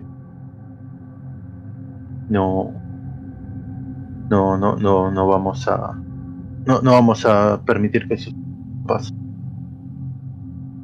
No. Y si no, venderemos cara a la derrota. Oirás a Mirella tartamudear ciertas palabras de cosas que en algún momento oyó, porque hay algo que ve y no entiende. Ella recuerda historias de soldados siendo atacados por criaturas aladas que, que le recuerdan mucho a lo que está contemplando, siendo despedazados por ellos. Y se pregunta, ¿por qué no están atacando? ¿Por qué solo nos miran? Eso lo dice en voz alta. ¿Qué está sucediendo? Miran. Solo los miran. ¿Qué? ¿Qué es lo que estamos o no estamos haciendo? Ella recuerda las historias. Acá ocurre algo diferente. ¿Qué es diferente? Aún no lo descubre, pero todo esto lo verbalizará. Y Dolmen, quiero irte a ti.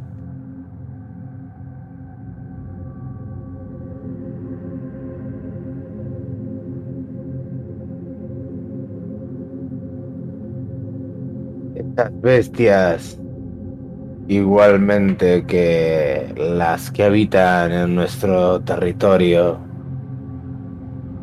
se alimentan de la carniza, no de la carne viva. Supongo que estas criaturas no muertas que moran estas tierras deben tener un uso para eh, el ser que controla la magia. Deben ser alguna especie de conducto para generar algún cambio en la materia. Suposiciones nomás. Porque si yo fuera uno de esos animales, una de esas bestias, yo habría atacado a estos viajeros. Prácticamente eh, indefensas ante Dolmen, estas. Sí. ahí oyes lo que dice Mirella. Tus suposiciones están completamente erradas. Existen historias de estos seres atacando a los soldados, no a los muertos, a los vivos. ¿Qué no los están atacando? Los veo caminando. Estos enormes buitres posados en estas estatuas colosales de rostros les miran desde las alturas, otros vuelan, otros descienden y giran sus cuellos solo mirando.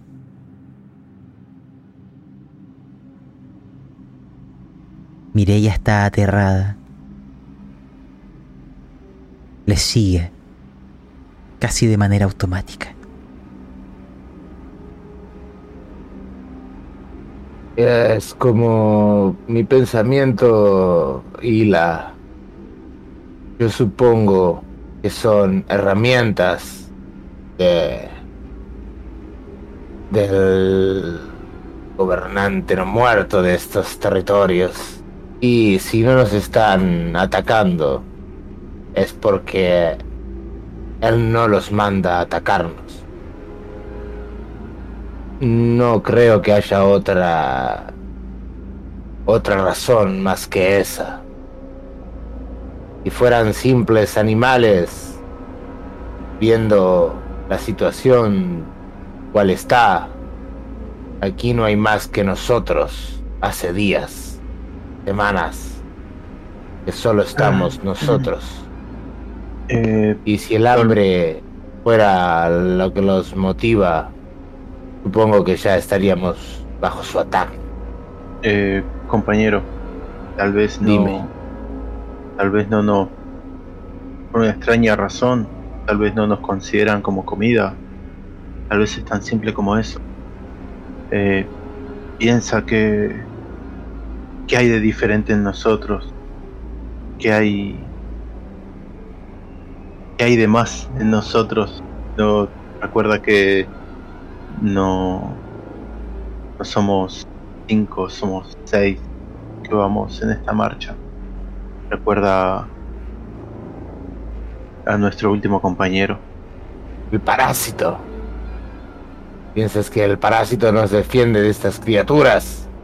O tal vez lo- los aleja. Recuerda que el mago aquí presente desprende ese, ese, ese lore o ese, ese aura que, bueno, tal vez ni, pa- ni para las carroñas ni para las carroñas sirve. Eh, Entonces tiene razón el viejo sabio. Tuvimos razón en mantenerlo o volverlo a la vida. sí. Pero fuera, fuera de toda broma, eh, No, no es una broma, querido paladines. Que Recuerda que el miembro extra que viene con nosotros en nuestra caravana eh, no conocemos sus intenciones. y No deben ser buenas. Dala por hecho. Y esto tal vez sea una, una prueba de ello. Bueno, obviando el que hecho de tú que están dices- hablando de mí delante como si yo no estuviera. eh, sí, me parece sensato pensar. El comportamiento de estos seres es poco habitual. No olvidamos que estamos en la tierra de un reconocido nigromante. No puede ser casualidad que simplemente están aquí tomando el solcito, ¿cierto? Es lo que yo Em, pienso. Me gustaría intentar algo, me gustaría eh, hacia mías adentro visitar a cierto compañero que me ha estado acompañando, que ha estado acarreando, que está muy silencioso desde que llegamos acá, así que me gustaría preguntarle directamente. ¿Se te ocurre por qué están estos seres con esta conducta tan especial? ¿Acaso las sospechas de mis compañeros son ciertas? Cualquier intento de adentrarte ahí es una tirada de locura. Uh, adelante. Hazme una tirada de carisma. Carisma. ¿Cuánto tienes de, de carisma? 13. ¿Ya? Lanza y dime cómo te va.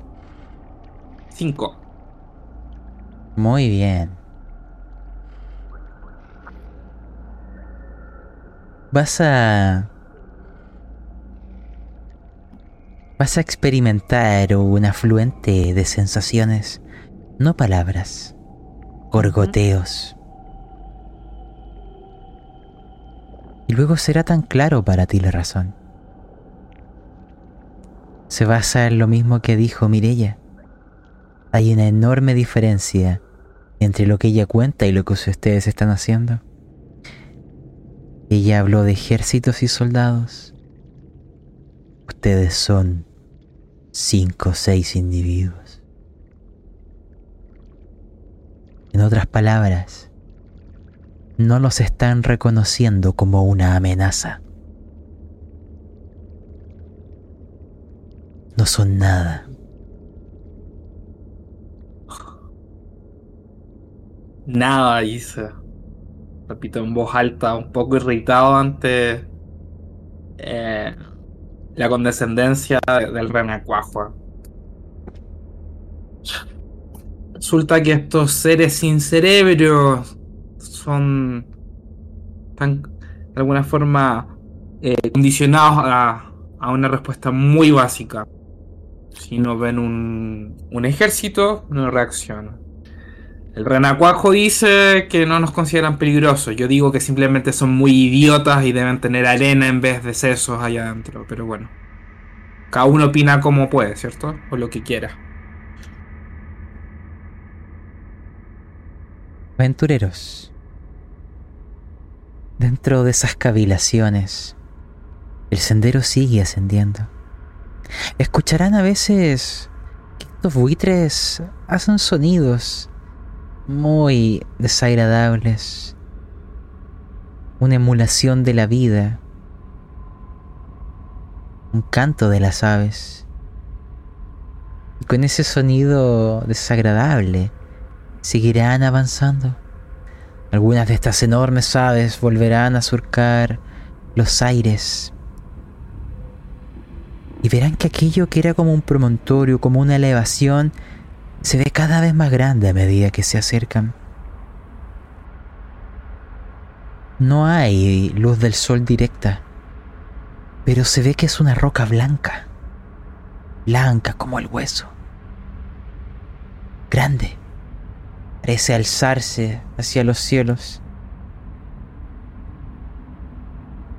En algunas partes se ve que tiene unas enormes agujeros como cavernas colosales en las cimas. Las estatuas cada vez aumentan su frecuencia y esta vez están ligeramente giradas para observar a quienes transitan el camino. Todos los caminos anteriormente que comentamos que se unían llegan a este lugar. Ustedes lo ignoran, pero se le llama el camino de la hermandad. ¿Por qué? Perdido en las arenas. Y a medida que aquel promontorio se ve cada vez más imponente, como un gigante que se va levantando, empiezan a, a tener una duda en el interior de sus mentes, una sospecha, un miedo, una confirmación. Cada paso va materializando la duda, va transformándola en certeza. Se ve que es, parece ser una fortaleza o una ciudad. Es extraño porque en la cima se ven torres, enormes torres dispersas que intentan rasgar las nubes. Se ven murallas en ciertas zonas. O eso parecen ser, la luz es muy... muy escasa. Pero es extraño que esta fortaleza tenga aquellos agujeros. Dos enormes agujeros. En la cima. Hay veces que a contraluz, a pesar de la escasez, se logran ver las torres. Y a medida que van avanzando, las torres se van moviendo porque el camino va serpenteando. Cuando estén ya muy cerca de verlo, el camino tomará una dirección completamente recta. Y podrán ver esta ciudad, esta fortificación o lo que sea que quieran directamente.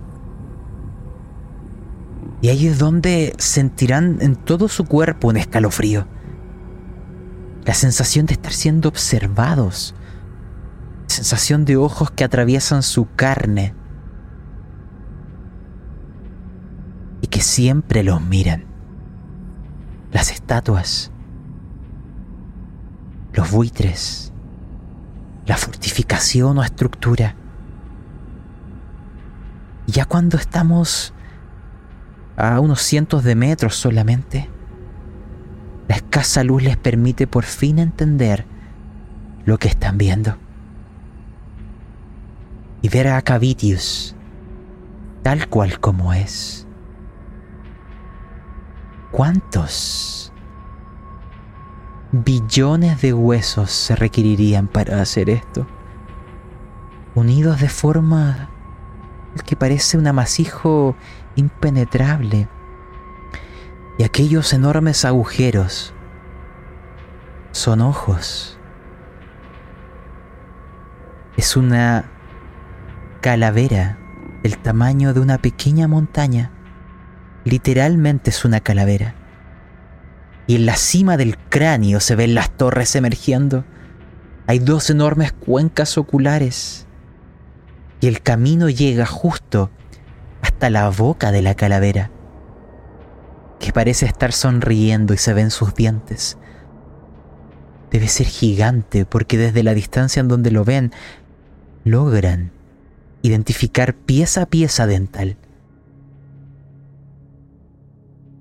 Cavitius, la ciudad, es una calavera. El sendero sigue avanzando. Y quiero imaginarlos llegando frente a frente a la calavera. En estas murallas que se ven a alturas estratosféricas. No parece haber nadie en guardia observando. No se ven aves en el cielo. Solo una enorme puerta. Ven los dientes. Y notan las cinceladuras, lo que podrían ser bisagras. Es una puerta de al menos 15 o 16 metros de alto. Ustedes se ven pequeños e insignificantes frente a la misma. Y por curioso que sea, tienen unos enormes goznes para golpear la puerta.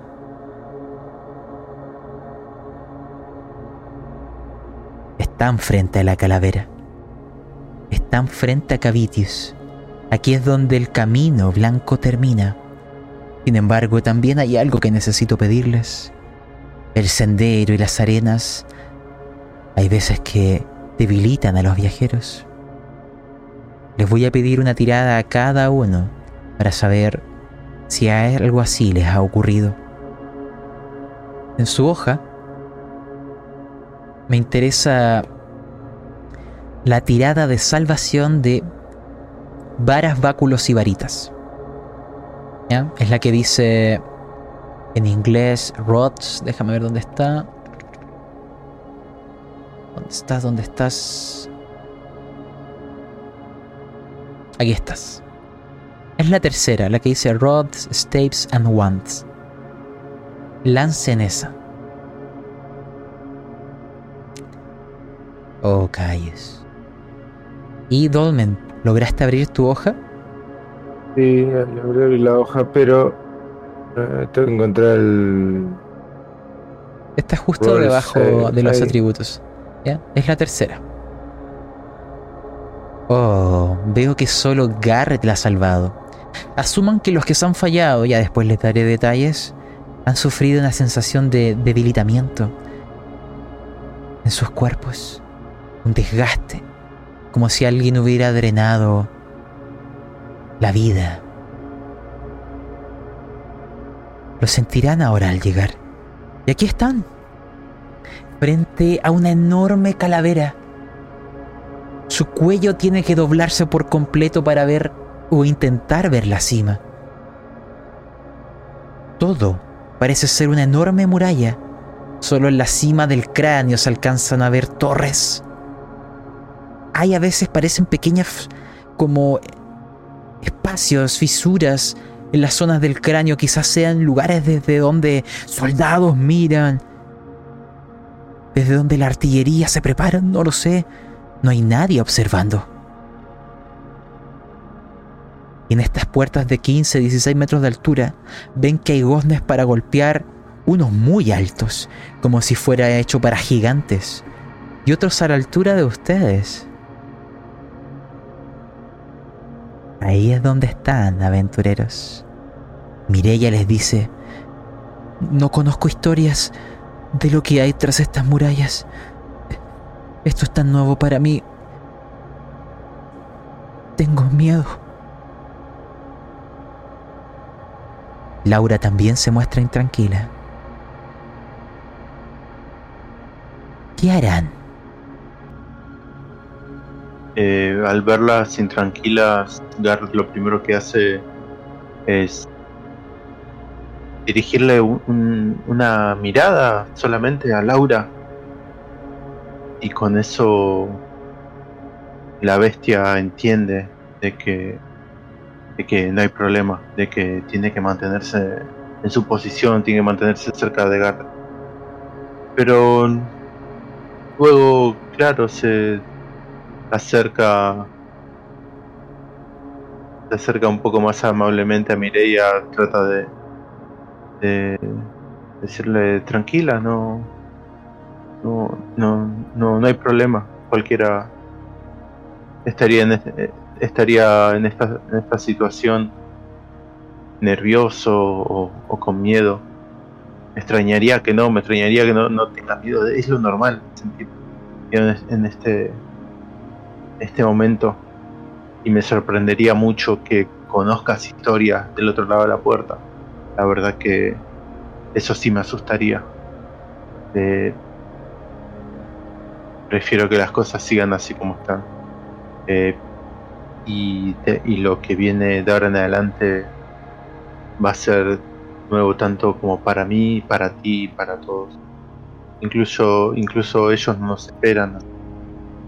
Vamos a darles una buena sorpresa.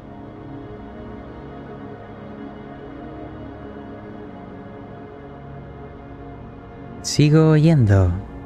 Aventureros, las puertas están ahí. Cavitius les mira. Em, Caius se mantiene un poco a la distancia, de hecho, habla en voz baja, está muy cuidadoso de... ¿Realmente les parece buena idea que estemos parados así como así, tan tranquilos frente a esta puerta? ¿No sería mejor buscar una alternativa de cómo abordar la situación? Debe de haber varias alternativas, querido, pero no sé por qué tengo la sensación, llámale sexto sentido, de que ya saben que estamos aquí, aquí mismo parados. Por más que no podamos ver a quien nos vigila, estoy casi, casi seguro de que saben a la perfección quién somos, dónde estamos y hasta mejor que nosotros qué queremos. Supongo que no va a haber mayor inconveniente que tocar a la puerta. ¿Quieres tocar la puerta? Y voy a tocar la puerta, voy a arrimarme suavemente y a caminar y agarraré uno de esos de esas aldabas y golpearé, reiteraré reiterada vez a ver qué pasa. De Mm. acuerdo. ¿Qué le, qué le- eh, supongo que hay, hay una pausa y un momento después de tocar la puerta. Y Garrett se para firme junto a su compañero, junto a Dormin. Y mirando la puerta y, y de reojos al enano, le dice: ¿Y qué piensa? ¿Qué les vamos a decir si no, si nos abren la puerta? No sé, tendremos que improvisar, amigo. Ah, Pero- ojalá no contesten. Ahora que estamos cerca de lo que es las paredes de Cavitius, que parece una, enorme calavera, les es claro que son billones de huesos amalgamados. Desde lejos parece una pared de piedra blanca. Desde cerca se ve que son huesos. La puerta suena. Se está abriendo. La puerta de 15, 16 metros. Una de ellas. No, no es de par en par. Solo una. Suena el roce. Sonido chirriante. Es un tanto incómodo. Te genera. Te para los pelos. Quien la está abriendo porque ven una mano blanca. Vestida con unas túnicas. Debe ser de cinco veces el tamaño del más alto de ustedes. Una enorme túnica negra. No alcanzó a ver su rostro. Se mantiene en la oscuridad. Abre la puerta. Inclina levemente el cuello. Y se les queda mirando. Y con un ademán de manos les invita a entrar.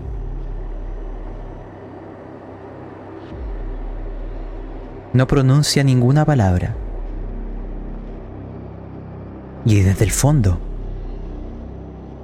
se escucha algún tipo de música. De hecho, ven, hay personas. No ahondaré en la descripción de momento, ¿no? De, de las casas, de lo que hay dentro. Pero se ven personas. Y de vez en cuando ven también figuras extrañas. Este gigante ataviado se queda quieto, contemplándolos en la oscuridad de su túnica. Ahí están, aventureros.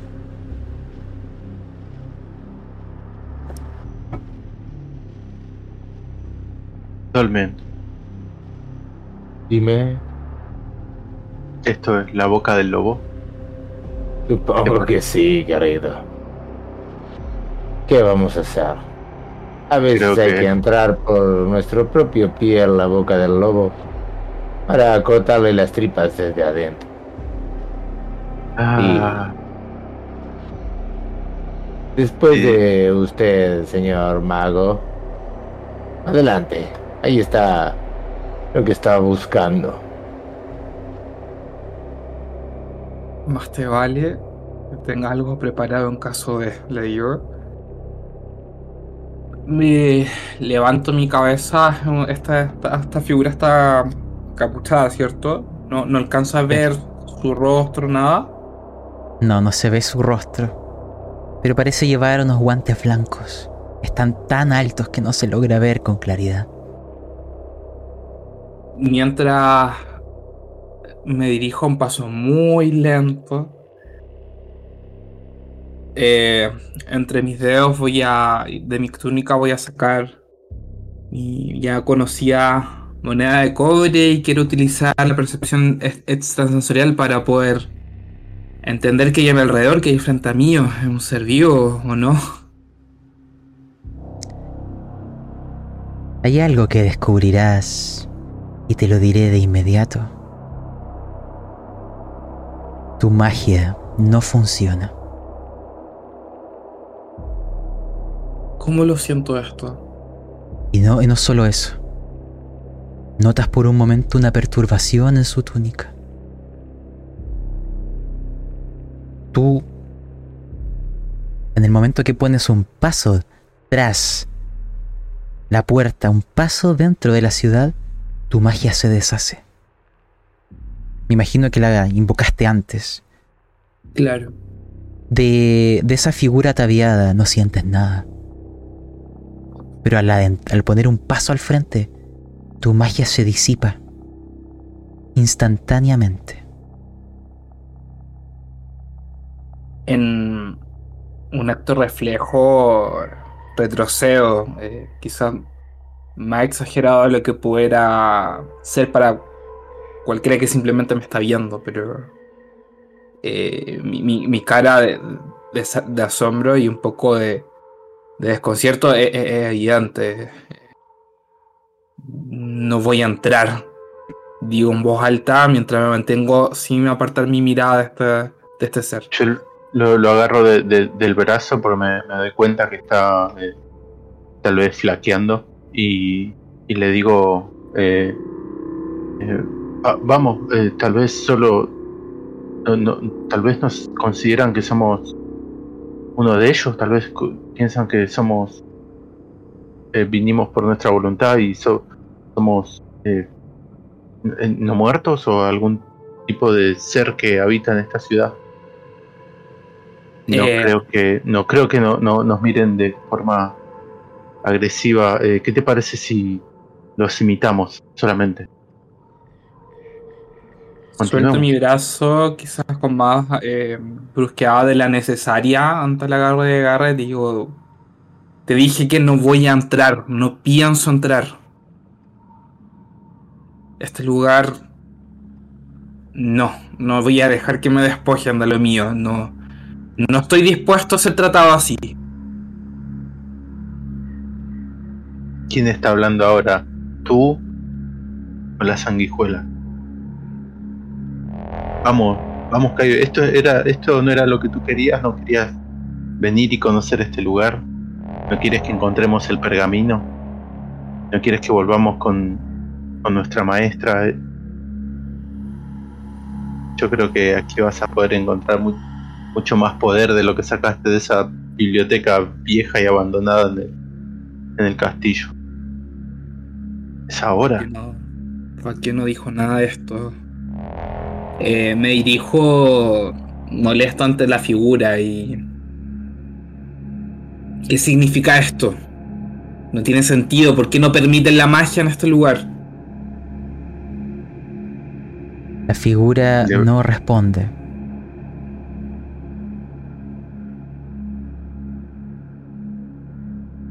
¡Ey! ¡Tú! ¡Chantorme! ¿Por qué no hablas? Te estoy, te estoy hablando. Se mantiene inmóvil. Y mientras ustedes conversan, describiré brevemente algo que se ve más adentro. Porque hay lo que parece ser una iglesia enorme. Con torres colosales de un blanco hueso. Grandes arcos, pero lo importante y el sonido que antes describí viene de una plaza frente a esa iglesia. Hay... Hay alguien que conoces ahí. Lo ves a la distancia, Garrett Castillón. Hay alguien tocando un instrumento musical. Y una mujer bailando frente a ciertas personas.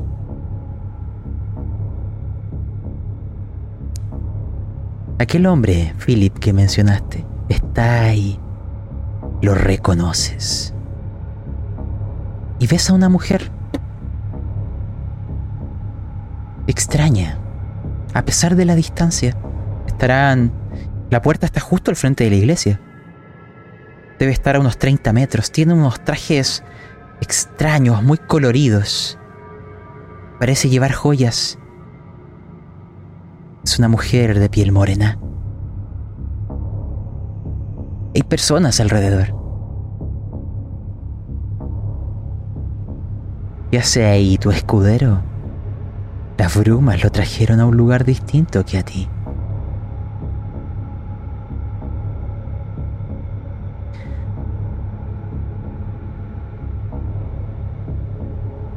Díganme qué harán. Ayúdenme a cerrar esta sesión. Ah, ¿Cómo son las personas de ese lugar? ves a personas tal cual como tú o los demás. También a otros seres ataviados en túnicas y armaduras completas. A Garrett lo que le sucede es que se le, se le da un vuelco el corazón con esto. Queda por un segundo queda paralizado, pegado al suelo, así como si estuviera atornillado. Pero luego reacciona, sabe que están en una misión, se da vuelta y, insiste de vuelta, insiste nuevamente con, con Caillou. Ah, vamos, eh, es, aquí, ¿no? Que, no, te das cuenta, este, este es nuestro objetivo, tenemos que, tenemos que avanzar, mira a las personas, no son, no son, son tan diferentes a nosotros, podemos, y lo, y, lo acomodo, así le, subo la capucha, le, le, acomodo la túnica, le ajusto el cinturón, digo, vamos, vamos, le pego así un poquito en, el, en el cachete para que se despierte, vamos a, a tratar de pasar desapercibido, necesitamos acercarnos, besas, besas ese, le hago un gesto así con él con el cuello, con la cabeza, le digo, ¿ves a esa persona que está ahí arriba? Necesito hablar con él.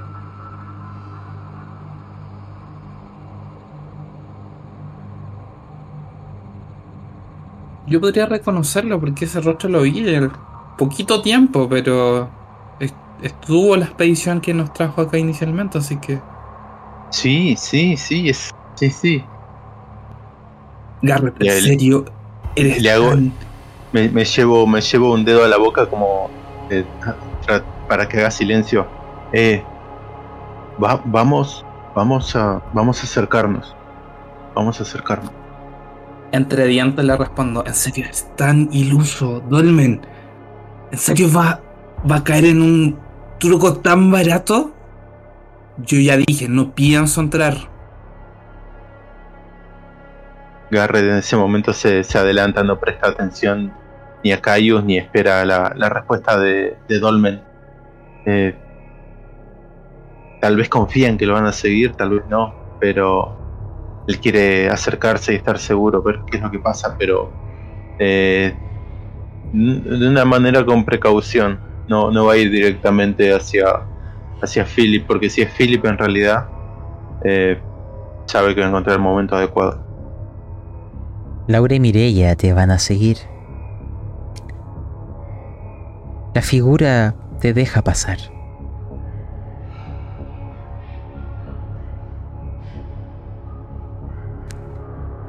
Dolmen, dime qué harás tú. Bueno, Dolmen va a seguir a el paladín, sin duda alguna. Como siempre, haciéndole de apoyo, dándole algún que otro consejo y tratando de siempre darle una mano. Parte atrás de él y lo acompaña.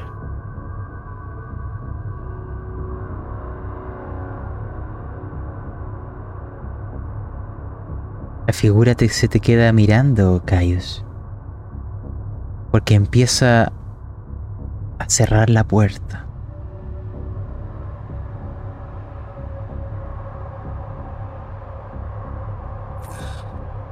Cayo está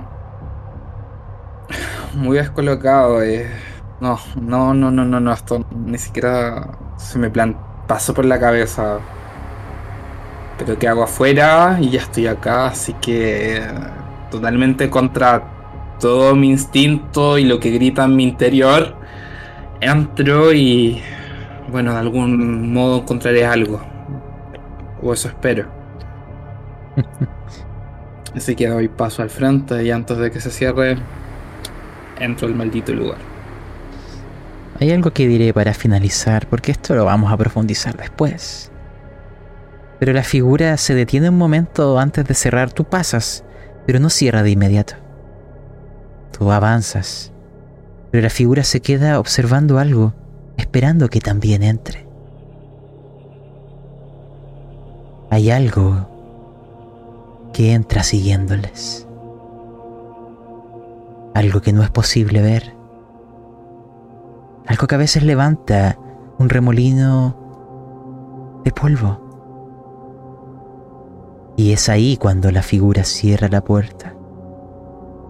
Lo que sea que les ha ido siguiendo ha entrado con ustedes a Cavitius. Quiero cerrar con esta escena. Ya después hablaremos con más profundidad de esto. Pero a unas decenas de metros se escuchará esta música y gente. Y verán a esta misteriosa mujer dotada de un aire exótico y cautivador.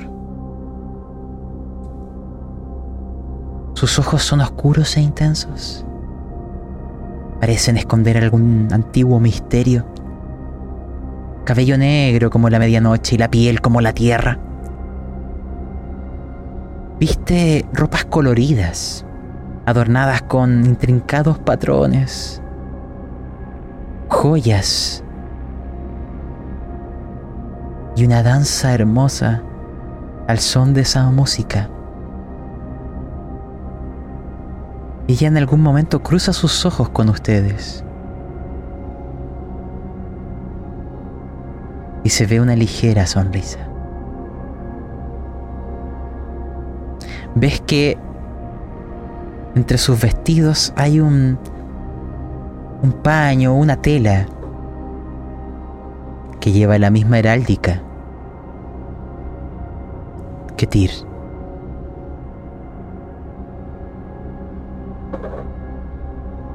La ciudad se mantendrá en la oscuridad hasta que la siguiente sesión llegue, pero ustedes verán a su alrededor muertos y vivos, unos al lado de los otros. Ya lo que esconde este lugar no lo sabremos hoy. Vamos a finalizar acá y que sea Vecna quien nos traiga más misterios la siguiente sesión. Así que bueno, gente. Eh, no sé si este fue el camino que había que entrar, pero ya entramos. Y lo que notaste, Mago, sí. Qué terrible, ¿no? Qué terrible. Tantas herramientas que van perdiéndose. ¿Cómo pasará esto? Bueno, gente, si quieren dejar alguna frase final para que cerremos esto, adelante. Eh, nada, muy, buena sesión, muy linda. Eh, me gusta cómo la, llevamos. Eh, se hizo un poquito larga, pero llegamos al final, llegamos al, al, al castillo este, llegamos a Cavitius. Así que nada, eh, ansioso a ver qué, qué, es lo que va a pasar. Me gustan los personajes nuevos que aparecen.